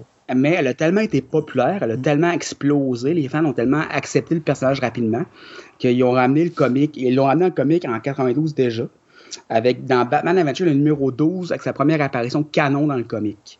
Euh, donc, euh, ça n'a pas été long qu'il euh, veut pas. D'ici, du moins à l'époque, n'était pas niaiseux. en fait, hey, il y a de l'argent à faire avec la petite Madame Quinzel. Là. Puis encore. Donc, ils l'ont. Tu sais, je regarde ce qu'ils ont fait avec le DC New 52, puis ils l'ont vraiment rebâti parce que le look était vraiment. le, look original d'Harley est vraiment cartooniste. Ouais. Euh, pas crédible euh, pour saint Ça a été un peu. Je veux dire, ça, moi, tant qu'à moi, ça a pris jusqu'à Reborn ou la fin de New 52 pour que ça revienne un peu sur le sens du monde. Mhm. Puis il y a beaucoup de monde qui n'avait pas aimé le look New 52 parce que c'était un peu trop trash. On était un, on était un peu dans l'esthétique de la logique des années 2000, où tout devait être extrême. Là. Mhm. Euh, on avait un Joker extrême puis une Harley Quinn extrême. Là. c'était un peu, un peu too much au départ de New 52. Euh, par contre, euh, tu sais, penser à Quinn qui avait un costume euh, un peu cartoonesque, un peu clown, à une fille en bikini, c'était tel que tel. Là. fait qu'il y a beaucoup de monde qui ont eu la difficulté à accepter la transition vers New 52 pour beaucoup de raisons. Les fans de Quinn, c'est surtout pour ça. Là, on a euh, une esthétique pour un peu proche des films, pour un peu proche des. Euh, sur un, peu un, entre-deux à son ancien costume, puis euh, le bikini avec une cape qu'elle avait au début de New 52, là, on va se le dire comme ça. donc, parce qu'elle veut pas, Harley Quinn s'étant séparée du Joker, pas récemment, mais dans le, dans le canon comique, parce que ben gens glorifient la relation amoureuse entre le Joker et euh, Arlene, mais euh, c'est pas tout à fait une relation très très saine. C'est-à-dire il y a de l'abus physique, mental là-dedans sur un méchant temps. Est-ce que le Joker a même déjà aimé Harley Quinn? le comic laisse porter à, laisse en douter beaucoup. Est-ce que le Joker aime quelqu'un d'autre que le Joker ou Batman? Mais je pense que le Joker, c'est comme. Euh, tu sais, Joker veut détruire Batman, mais quand Batman n'est plus là, il est tout seul, fait qu'il faut qu'il ramène Batman. Euh, je pense que Joker avec Harley, c'est à peu près le même style de relation. C'est-à-dire que tant qu'Harley est là, ça tape ses nerfs, mais dès qu'Harley n'est plus là, ben là, il s'en ennuie. Puis encore là, c'est tel que tel parce que on voit souvent que le Joker va, va la battre, essayer de la tuer ou peu importe. Là. Oui, mais euh, c'est un peu jouet pour elle. Oui, mais c'est un petit peu, c'est ça l'objectif du Joker, c'est que d'un autre côté, c'est pas là, ben là, il manque Il y a, il y a quelque chose. personne, à il y a- il y a personne à maltraiter. là. Exactement, exactement. Puis c'était c'était ça, hein, parce que le, le personnage à l'origine, c'est une psychologue qui. Oui. euh, elle s'occupait-tu du Joker ou elle étudiait le Joker? Euh, les deux, euh, au départ, c'est parce que Harley Quinn, dans le canon, du moins ça a été euh, retravaillé quelques fois, mais on, va dire en général, commence comme une jeune psychologue, psychiatre qui sort de l'université. Des fois, au départ, c'était sa thèse sur le Joker. Après ça, c'était elle écrivait un livre sur le Joker pour devenir populaire, parce que dans le fond, Harley, Quinn, même avant de devenir Harley Quinn, quand elle était la docteure Harley Quinzel, Harley Quinzel, dans le fond, elle été un peu sans scrupules. Euh, à l'université, c'est une athlète, donc on voit que qui fait de la gymnastique, donc on voit que ça a transféré un peu son personnage de super méchant. Euh, ce qui explique un peu le fait qu'elle était très acrobatique. Mais euh, là, problème, c'est toujours été un peu sans scrupules, puis elle s'est dit, gars, si je réussis à percer le mystère du Joker, ben, euh, je vais devenir célèbre, euh, je vais faire de l'argent, tout va bien aller. Mais finalement, c'est pas elle qui a percé le Joker, c'est le Joker qui l'a percé elle. En guillemets, c'est qu'il a tellement travaillé la- mentalement sur son cas euh, qu'il l'a rendu complètement dépendante de lui. Un peu comme un syndrome de un, un méga syndrome de Stockholm. Ouais.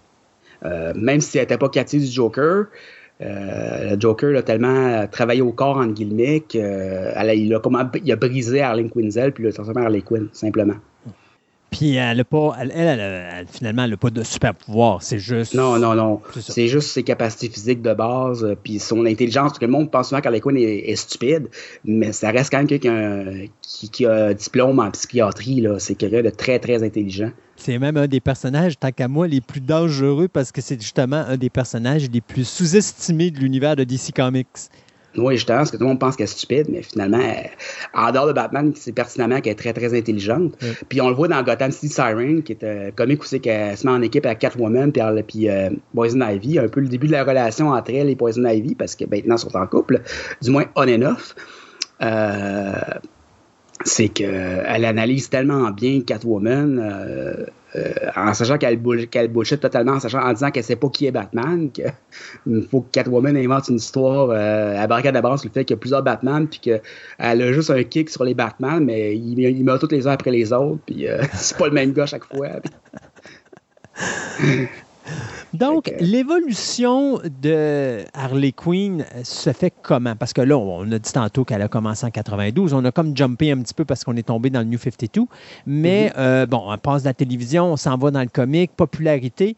Est-ce qu'on la garde longtemps comme euh, pion de relève? Moi, j'appelle ça un, un- tu sais, c'est- c'est- c'était un personnage secondaire. C'était pas un personnage primaire. on va se le dire. C'est ça.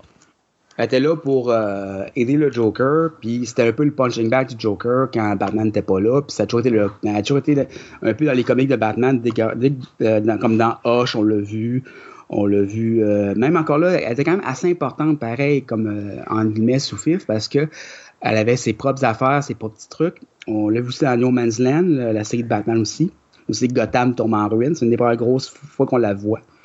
Euh, par contre, ça n'a pas été trop long qu'elle a eu son propre comic euh, de 2001 à 2003. Euh, où c'est qu'elle a sa propre série ongoing, qui est très intéressante, qui est tant qu'à moi sa meilleure. OK. Euh, où c'est que, dans le fond, le Joker est plus là, puis elle est comme prise un peu pour euh, continuer à, à faire ses trucs, euh, ou à vivre sa vie sans le criminel, sans le Joker. C'est assez intéressant. Puis Birds, puis aussi, euh, comme je disais, avant le 52, on a eu droit à Gotham Sirens, euh, qui est un camo très, très intéressant, c'est que euh, vers la fin, euh, Harley, euh, c'est dans les derniers élans où c'est que le Joker avait encore un peu d'affluence sur elle. Euh, puis que vers la fin du comic, c'est vraiment elle qui devient tellement dangereuse que les deux autres doivent l'arrêter. Euh, parce qu'elle sort le Joker de prison littéralement. Là, par elle-même. ben, c'est pas la fois qu'elle le fait non plus. Dans Mad Love aussi, elle l'avait fait. Euh, donc, euh, c'est très intéressant. Je trouve que tout, c'est qu'on l'a vraiment, en plus à l'avant. Euh, Puis là, on change son look au complet. Là. au sens le complet. Puis dans Rebirth récemment, les deux dernières années où c'est qu'elle a vraiment pris l'avant-plan des ventes chez DC, entre autres. Et l'avant-plan de tout, on va dire, avec des comics comme Heroes in Crisis, c'est carrément central à un événement complet de DC. Pour quelqu'un qui est parti d'un rôle un peu de sidekick euh, d'un méchant, est quand même assez important. Là. Effectivement. Au cinéma, on l'a on, écoute, on l'a vu dans le Suicide Squad. Euh, elle, a, accroché tout de suite parce qu'ils ont trouvé l'actrice. Écoute, elle a quand même été interprétée. Euh, moi, je l'avais déjà vue. Je pense que c'était Mia Sarah. Je pense qu'il l'interprétait dans la série télé Bird of Prey. Ouais, qui était euh, très très vaguement basée sur Batman et ou des des des, des de Batman. C'est Catwoman et Batman avaient dans le futur avaient une fille là c'était tel que tel. Oui, c'est ça. Parce que c'était pas vraiment la Harley comme on connaît. C'était plus la psychologue, euh, où justement, euh, si je me trompe pas, c'était la psychologue personnelle de la fille de, de, Bruce Wayne. oui, c'est ça. Euh, qui, qui, était le, le psychologue personnel de, du personnage de Huntress. Euh, mais tu sais, on l'a jamais vu en costume. On l'a jamais vu vraiment. Je pense qu'il y avait des flashbacks très très vagues dans le costume d'Harley Quinn, mais c'est tout. Mais vraiment vague parce que tu vois, moi, ça m'a jamais euh, sauté. Ça t'a pas marqué. Ben, du moins, t'en souviens pas, c'est ça. Non, exactement. Puis après ça, ben, c'est, je crois, dans Suicide Squad où là, c'est l'actrice Margot Robbie qui s'en va et qui est, d'après moi, l'actrice qu'il fallait qu'ils prennent pour faire Harley Quinn parce que euh, Margot Robbie, c'est Harley Quinn là, au cinéma. Je veux dire, t'as pas le choix. Là. Oui, oui. Ben, t'as eu Tara Strong qui a fait qui a fait longtemps la voix d'Harley Quinn en animation euh, dans Batman Series, dans beaucoup de films aussi de, DC, qui est pas mal pour plusieurs, comme Mark Hamill et, le Joker définitif pour plusieurs personnes, dont moi. Oui, avec son euh, fameux Mr. J. Ouais, Tara Strong est pas mal l'Harley Quinn définitive pour beaucoup de monde, du moins qui ont grandi dans les années 90. Et d'ailleurs, c'est ce que j'ai aimé justement de voir l'interprétation de Margot Robbie, parce que Margot Robbie, à plusieurs moments dans Suicide Squad, lui rend des hommages euh, dans sa façon de parler et également sa façon de prononcer certaines affaires, dont le fameux Mr. J. Euh, qui fait, tu vois vraiment qu'elle a, elle a travaillé euh, Pour ressembler à Tara Strong, oui, c'est ça. Exactement, effectivement. Euh, mais effectivement, tu vois, c'est un personnage qui est devenu mythique. Puis, tu sais, dans The Suicide Squad, il parlait justement le, nouveau film The Suicide Squad qui s'en vient de James Gunn, où est-ce que James Gunn disait, ben n'importe qui peut mourir. Puis c'est la première chose, tu sais, que le monde disait sur Internet. Puis moi, le premier, c'était comme, mais tu touches pas à Harley Quinn. Tu touches à tout le monde, mais tu touches pas à Harley parce que. Ben, on, sait que le personnage de John Cena ne mourra pas parce qu'il va avoir sa série sur. Euh, ben encore là, c'est pas sûr parce que la série peut se passer avant. Ah, ça peut être un prequel. Ah. Mais John Cena, tu peux pas le voir. Fait que... Ouais.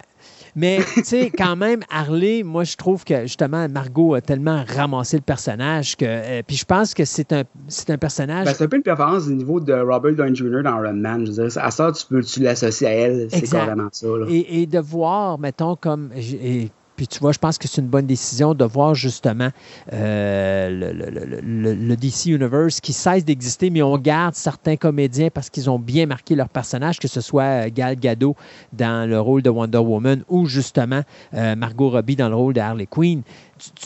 Tu ne peux pas voir une autre personne interpréter le personnage de Harley que Margot Robbie, puis d'autant mm. plus que Margot Robbie est quoi dans la trentaine.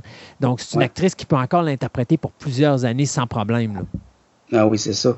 Puis, euh, comme ça, elle l'a bien aussi. Fait que, là, dernièrement, aussi, dans la série animée qui est sortie récemment, euh, pour le, raison un peu euh, équivalent Netflix de Warner, qui je sais pas trop si existe encore ou pas, on n'est plus trop sûr, là. de quoi tu parles? de la série qui joue sur, qui joue aussi sur Comedy Central. Ben, pas comme c'est sur Cartoon Network. Oui. dans le fond, c'est Carly Coucou dans, de la célébrité de de Big Bang Theory qui a joué aussi. Puis beaucoup, beaucoup aussi de, l'accent new-yorkais à Tara Strong aussi. Là. Fait que, mais la série est d'ailleurs excellente. OK, attendez-vous pas quelque chose de canon, c'est vraiment pas. Euh, on est on a la comédie totale là, à Gordon qui est complètement psychotique là, parce qu'il vient de divorcer, puis Batman qui, qui, qui est en mode I am Batman, puis il fait pas grand chose d'autre. Là. Euh, puis Bane qui est complètement imbécile, mais brillant en même temps. Là. OK. Fait, Ben se fait par tous les autres méchants. à la grosse qu'il Mais remarque d'après moi, ils ont dû prendre le Bane que, mon Dieu, c'est dans Gotham, la série télé, qu'à un moment donné, ils le font apparaître, puis tu vois qu'il est plus un sidekick qu'autre chose. Moi, non. Euh, je dirais que dans la série, ils ont pris l'accent euh, qu'il y avait dans les films de la trilogie de, Nolan. OK. Euh, fait qu'il y a une espèce d'accent agitant, bizarre. Mais euh, ça me fait tellement rire, c'est que justement, dans les épisodes que j'ai vu dernièrement, c'est que il break the bat, encore une fois, c'est que Batman, il, sort du coma, puis il, s'assine à Alfred et qu'il est encore capable de se battre, puis qu'il s'en va avec un saut robotique, qui se bat contre Bane, puis Bane pogne les nerfs après parce que finalement, il s'est mis en équipe avec Two-Face, puis Two-Face a fait des affiches qu'on est le nouveau groupe de méchants, puis il n'y a pas son nom nulle part de Bane. Fait que t'es en face de Two-Face placardé à travers la ville au complet, pendant Harley Quinn fait n'importe quoi, euh, puis Batman essaie d'arrêter à Two-Face, puis dit Ben, dis-moi si Two-Face, hey, c'est moi, puis ben, c'est moi, puis Two-Face, pas juste Two-Face. Non, non, arrête, là, je sais que tu travailles pour Two-Face. Non Puis finalement, il dit, il casse les jambes, puis il s'en va, tu sais, puis là, euh, Two-Face dit Qu'est-ce que tu fait avec Batman? I break the bat Ouais, mais là, euh, c'est quoi, tu l'as tué? Non, mais ses jambes, il allait du mauvais sens quand je l'ai laissé là. Euh, c'est, mais c'est hilarant cette série-là, sérieusement. Mais il faut pas s'attendre à ce que ça suive le canon de la série de, DC Comics. C'est vraiment dans l'absurde total et dans le, dans le rigolo. Là. On est vraiment. Euh, Monère les se met à dire qu'elle va tuer tous les super méchants, parce qu'elle va être la seule super méchante de la ville. C'est vraiment quelque chose. Euh, est-ce qu'on moi, j'ai vu récemment euh, Harley Quinn apparaître dans ce qu'on appelle le DC Black Label, qui est un format plus adulte du comic book. Euh, que ce qu'on est ben, Anciennement, ce qui était Vertigo avant. ce qui était, ouais, entre guillemets, là, mais ce qui est devenu à un moment donné euh, la version comment je mature. Ouais, mature de DC Comics, malgré qu'ils se sont calmés les nerfs très rapidement parce que le premier comic où on voyait euh, les parties génitales de Bruce, euh, de Bruce Wayne, ben, ça a comme fait un tollé qui a fait qu'ils sont venus sur leur décision, puis là, ils ont comme fait quelque chose de mature censuré. Mais mm. euh, c'est quoi la différence entre cette Harley Quinn-là et notre Harley habituelle, ou si les deux sont encore identiques? Ça dépend. Black Label, on dirait que des fois, ils font des affaires en continuité avec le reste, avec le reste et des affaires qui sont des fois à part complètement. Comme j'avais lu un, des gens de une BD qui est Arlene, c'est euh, je pense qu'il écrit, comment il s'appelle, c'est quoi son prénom, lui? En tout cas, euh, super bien dessiné, ce BD-là. Vous savez que c'est un peu, la, il, refont un peu la jeunesse d'Harley Quinn, euh, tout en restant fidèle à ce que c'était avant, mais en la réinventant un peu, sur le sens qu'ils mettent beaucoup plus de détails sur la, la, tombée des nues euh, de la docteure Arlene Quinzel, puis aussi avec beaucoup, beaucoup de callbacks, euh, ben, callback, je veux dire, de, de retour, de clin d'œil, de killing joke et des trucs comme ça, parce qu'il y a des, des phrases du Joker là-dedans qui sont pas repris mot par mot, qui sont réinventées de killing joke, comme la ligne, ça prend juste une mauvaise journée pour devenir comme moi, puis euh, Joker qui veut prouver, dans le fond, en, travaillant sur Arlene, que euh, il peut rendre n'importe qui fou, dans le fond, là, puis il a choisi un peu pour ça. Euh, puis qu'à la fin, ben, c'est la, la, déchance totale de la docteur en, Harley Quinn. Euh, puis que dans le fond, on voit vraiment que le Joker est un monstre, mais que Harley essaie de se trouver toutes sortes d'excuses tout le long pour l'humaniser, en guillemets. Là. Mm-hmm. Euh, super intéressant, Arling d'ailleurs. Je vous dirais, euh, si jamais Harley Quinn, lisez Arling, c'est vraiment super intéressant. Oui, c'était un des bons vendeurs, si je ne me trompe pas, de, du, Black, oh, moi, euh, Black Label. Puis, hein. graphiquement, c'est exceptionnellement beau. Oui, si je ne me trompe pas, c'est noir et rouge.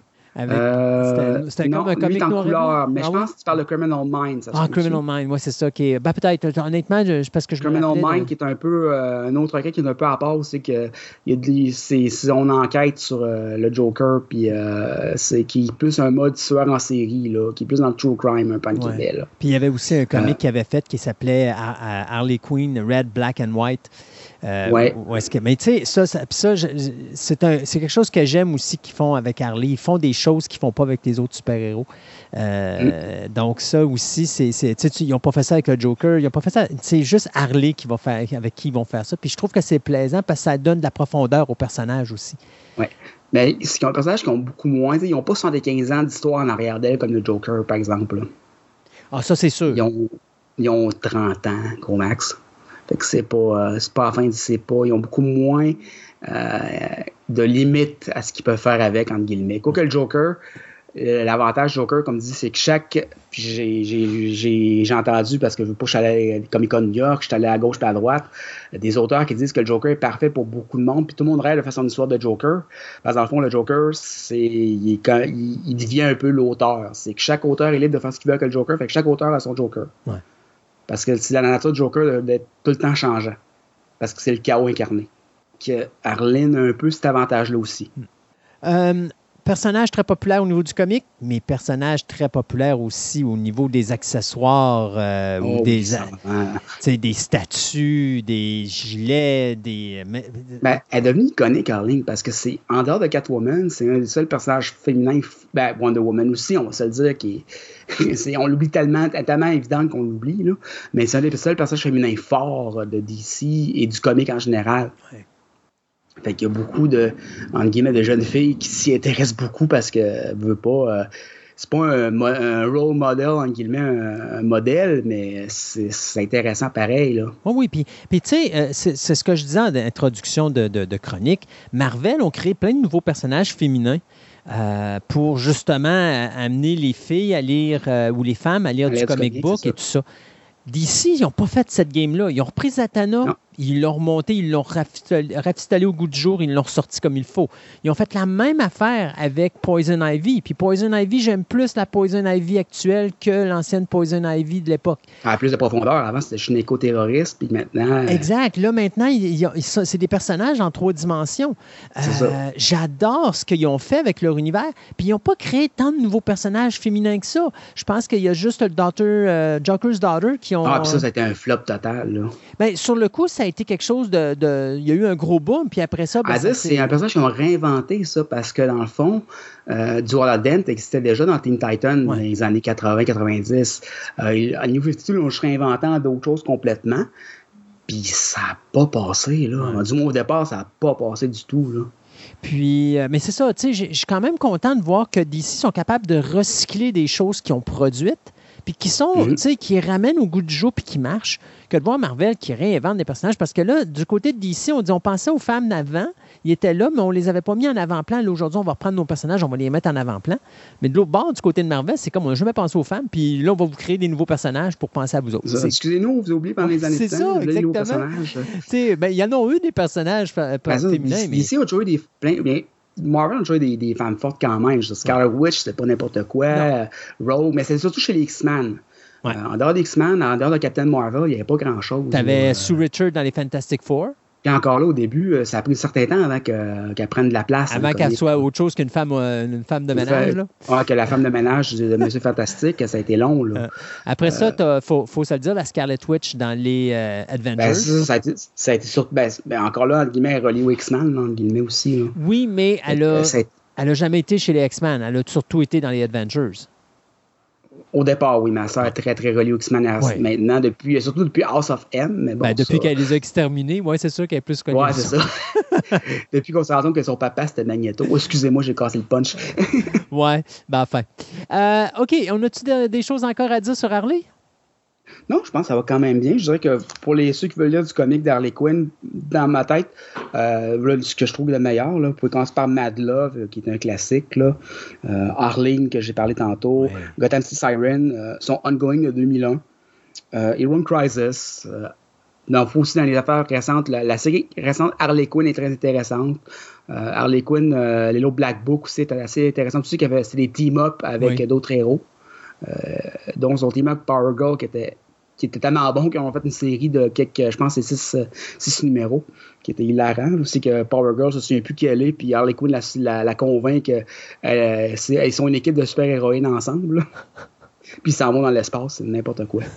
euh, c'est qu'ils se battent contre une espèce de Burt Reynolds en, en, en speedo, là.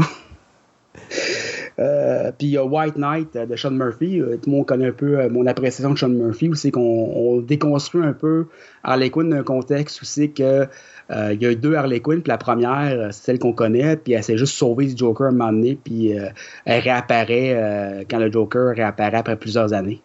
Et, de, et, et bizarrement guéri de sa folie. J'ai pas compris. Le, quand le Joker, après plusieurs années, finit par, on finit par le guérir de sa folie. Ah oui, OK. Euh, ben, Harley Quinn originale réapparaît, puis ça donne une autre euh, dimension au personnage, c'est assez intéressant. OK.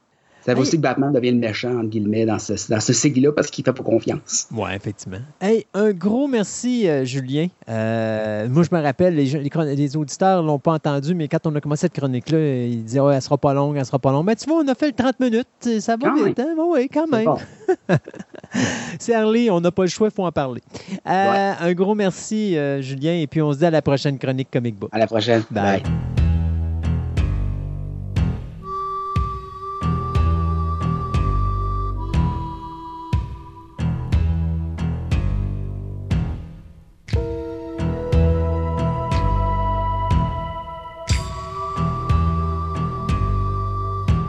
Euh, dans nos renouvellements et cancellations de téléséries, eh je vous dirais que Hulu vient d'annoncer que la série Love Victor vient d'être renouvelée pour une troisième et une dernière saison.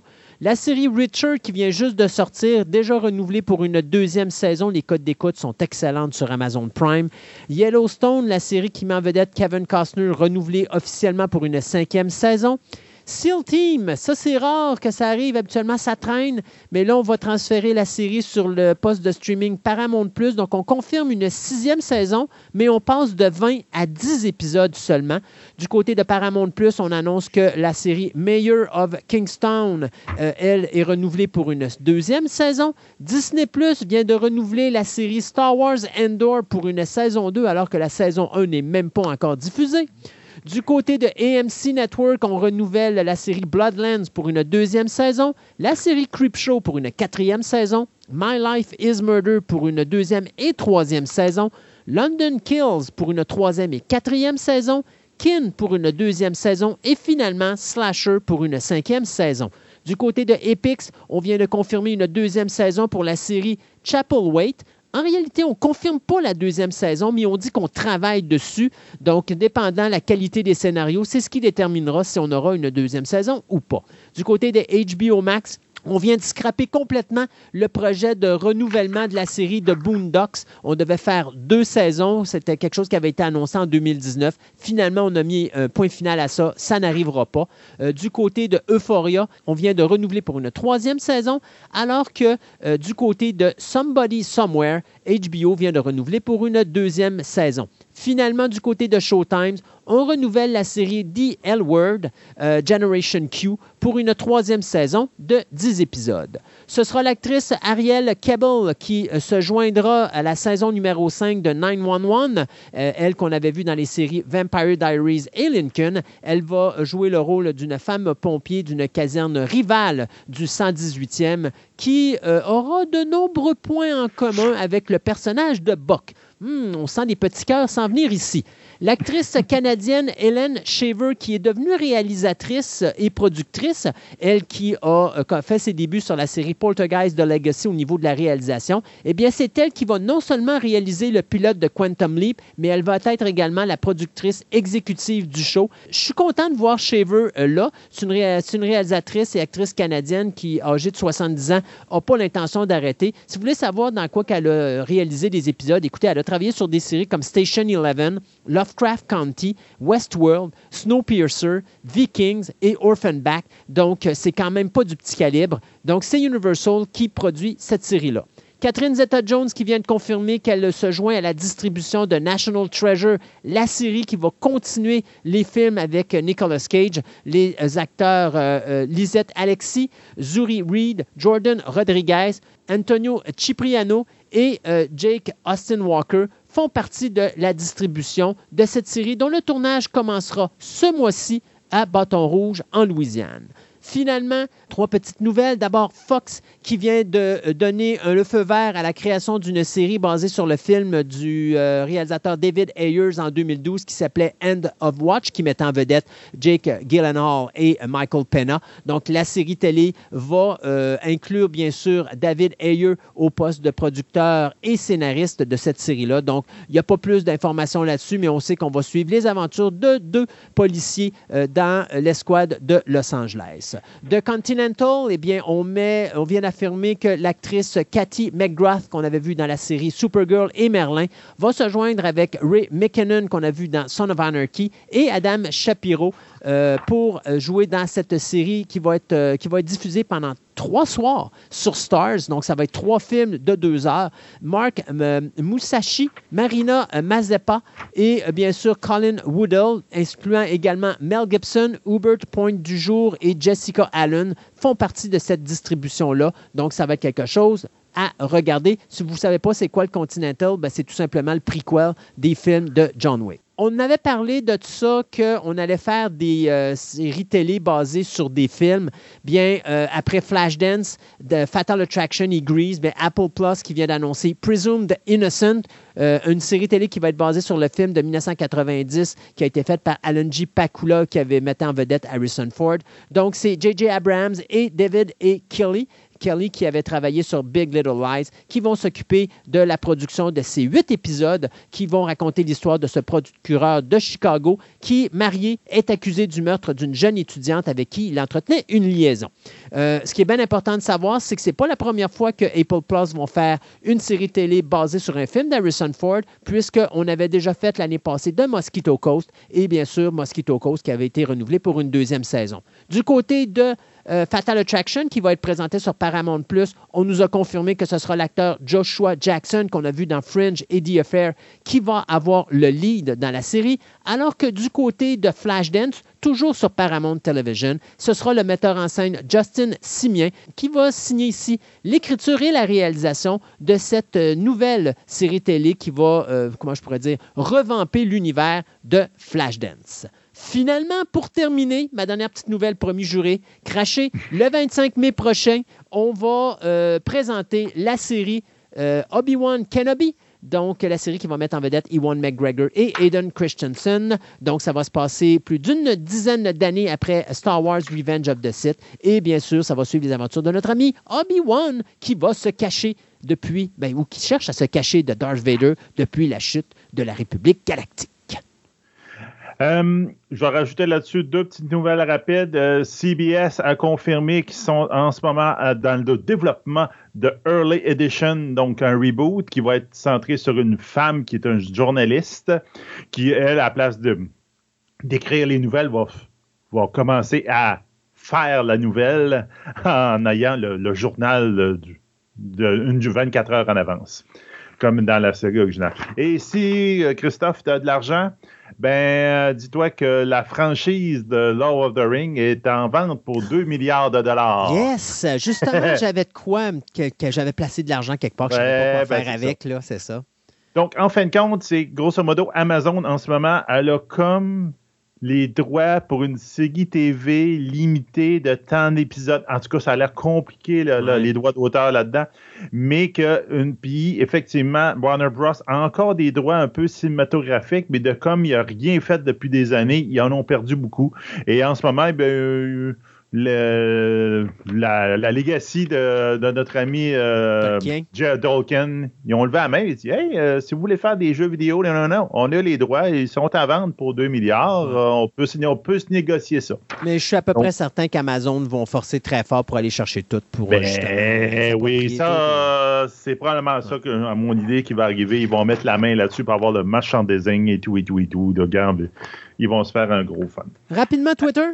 Oui, nos petits Twitter. Donc, euh, je vous dirai tout de suite, la semaine prochaine, ça va être euh, la prochaine fois, ça va être très occupé parce qu'on va voir le Super Bowl. Donc, oh, on va Super voir plein, plein, plein de, trailers de Super Bowl. Et, pour les euh, donc, on a eu en avance, on a eu de DC Movies. Donc, en fin de compte, ils ont fait un trailer en avance des, du Super Bowl où on voit Batman, Black Adam, The Flash et Aquaman, toutes mêlées dans un même trailer avec plein d'images. Ça nous donne un peu des, idées, entre autres euh, le look final un peu de Black Adam. Et aussi, on voit la Justice Society, un peu de quoi qu'ils vont avoir de l'air. J'avoue que les effets ont l'air beaux. Flash m'intéresse toujours pas, mais euh, bon, ça, c'est une autre affaire. Euh, on a aussi un trailer de Adams Project sur Netflix le 11 mars, qui en fin de compte un jeune garçon, il y a quelque chose qui crash dans son de la forêt à côté de chez eux, puis il se rend compte que c'est lui-même plus vieux. Donc, c'est comme son lui futur qui arrive avec une machine à voyager dans le temps. Le vieux futur est, étant joué par Ryan Reynolds. Ça a l'air d'être intéressant. J'avoue que j'aime bien le look euh, puis tout. Ça devrait être intéressant. Ça va être bien. Euh, on a aussi droit au trailer de Rubicon qui va sortir au cinéma en 2021, pas plus de date, où on voit un, genre de brouillard mystérieux recouvrir la Terre. Et là, on a des, astronautes en orbite qui ont complètement contact avec la Terre, ils ne savent pas ce qui se passe là. Puis c'est un peu comme l'état mental. Je dirais ça a l'air d'être plus drame psychologique, ça fait même, de comment ils vont survivre avec quoi que ce soit qui est arrivé sur la Terre. Euh, on a aussi Viking Wolf, euh, le 27 août au cinéma, qui c'est un film de Norvège, donc c'est un film de loup-garou. Dans notre époque, à nous autres, mais de fait par la Norvège. Que ça a l'air. Moi, je trouve le, look a l'air intéressant. même, des fois, c'est le fun d'avoir une vision d'un autre pays, etc. Buzz Lightyear, la série, on a finalement un trailer un peu plus consistant de la série qui va se sortir en juin 2022, euh, où on a plus une idée un peu de qu'est-ce que Buzz va faire ou qu'est-ce qu'il doit faire pour en fin de compte sauver une colonie. Euh, finalement, on a aussi Jurassic World Dominion, qui est supposé, qui annonce en grand fracas dans le trailer qui va, du film qui va sortir le 10 juin, comme quoi c'est le dernier de la trilogie. Ben oui, c'est comme à vache à lait, c'est sûr qu'on va voir d'autres dinosaures ailleurs. Oh, les Jurassic Park, c'est sûr qu'il va en avoir d'autres. Ah, regarde, sauf qu'il annonce en gros, c'est Ah, c'est fini après ça. Mais bon, en tout cas, le, le, segment de, de, tous les films depuis l'original vont être ben terminés, mais il y a d'autres qui s'en viennent là. Ah oui, c'est sûr qu'il y en a d'autres qui s'en viennent. Donc, euh, en fin de compte, là, on voit les personnages des derniers films au cinéma, ainsi que le trio infernal du tout premier film de toute la série, qui vont tous être ensemble pour pouvoir euh, combattre des dinosaures qui maintenant sont rendus un peu partout dans le monde.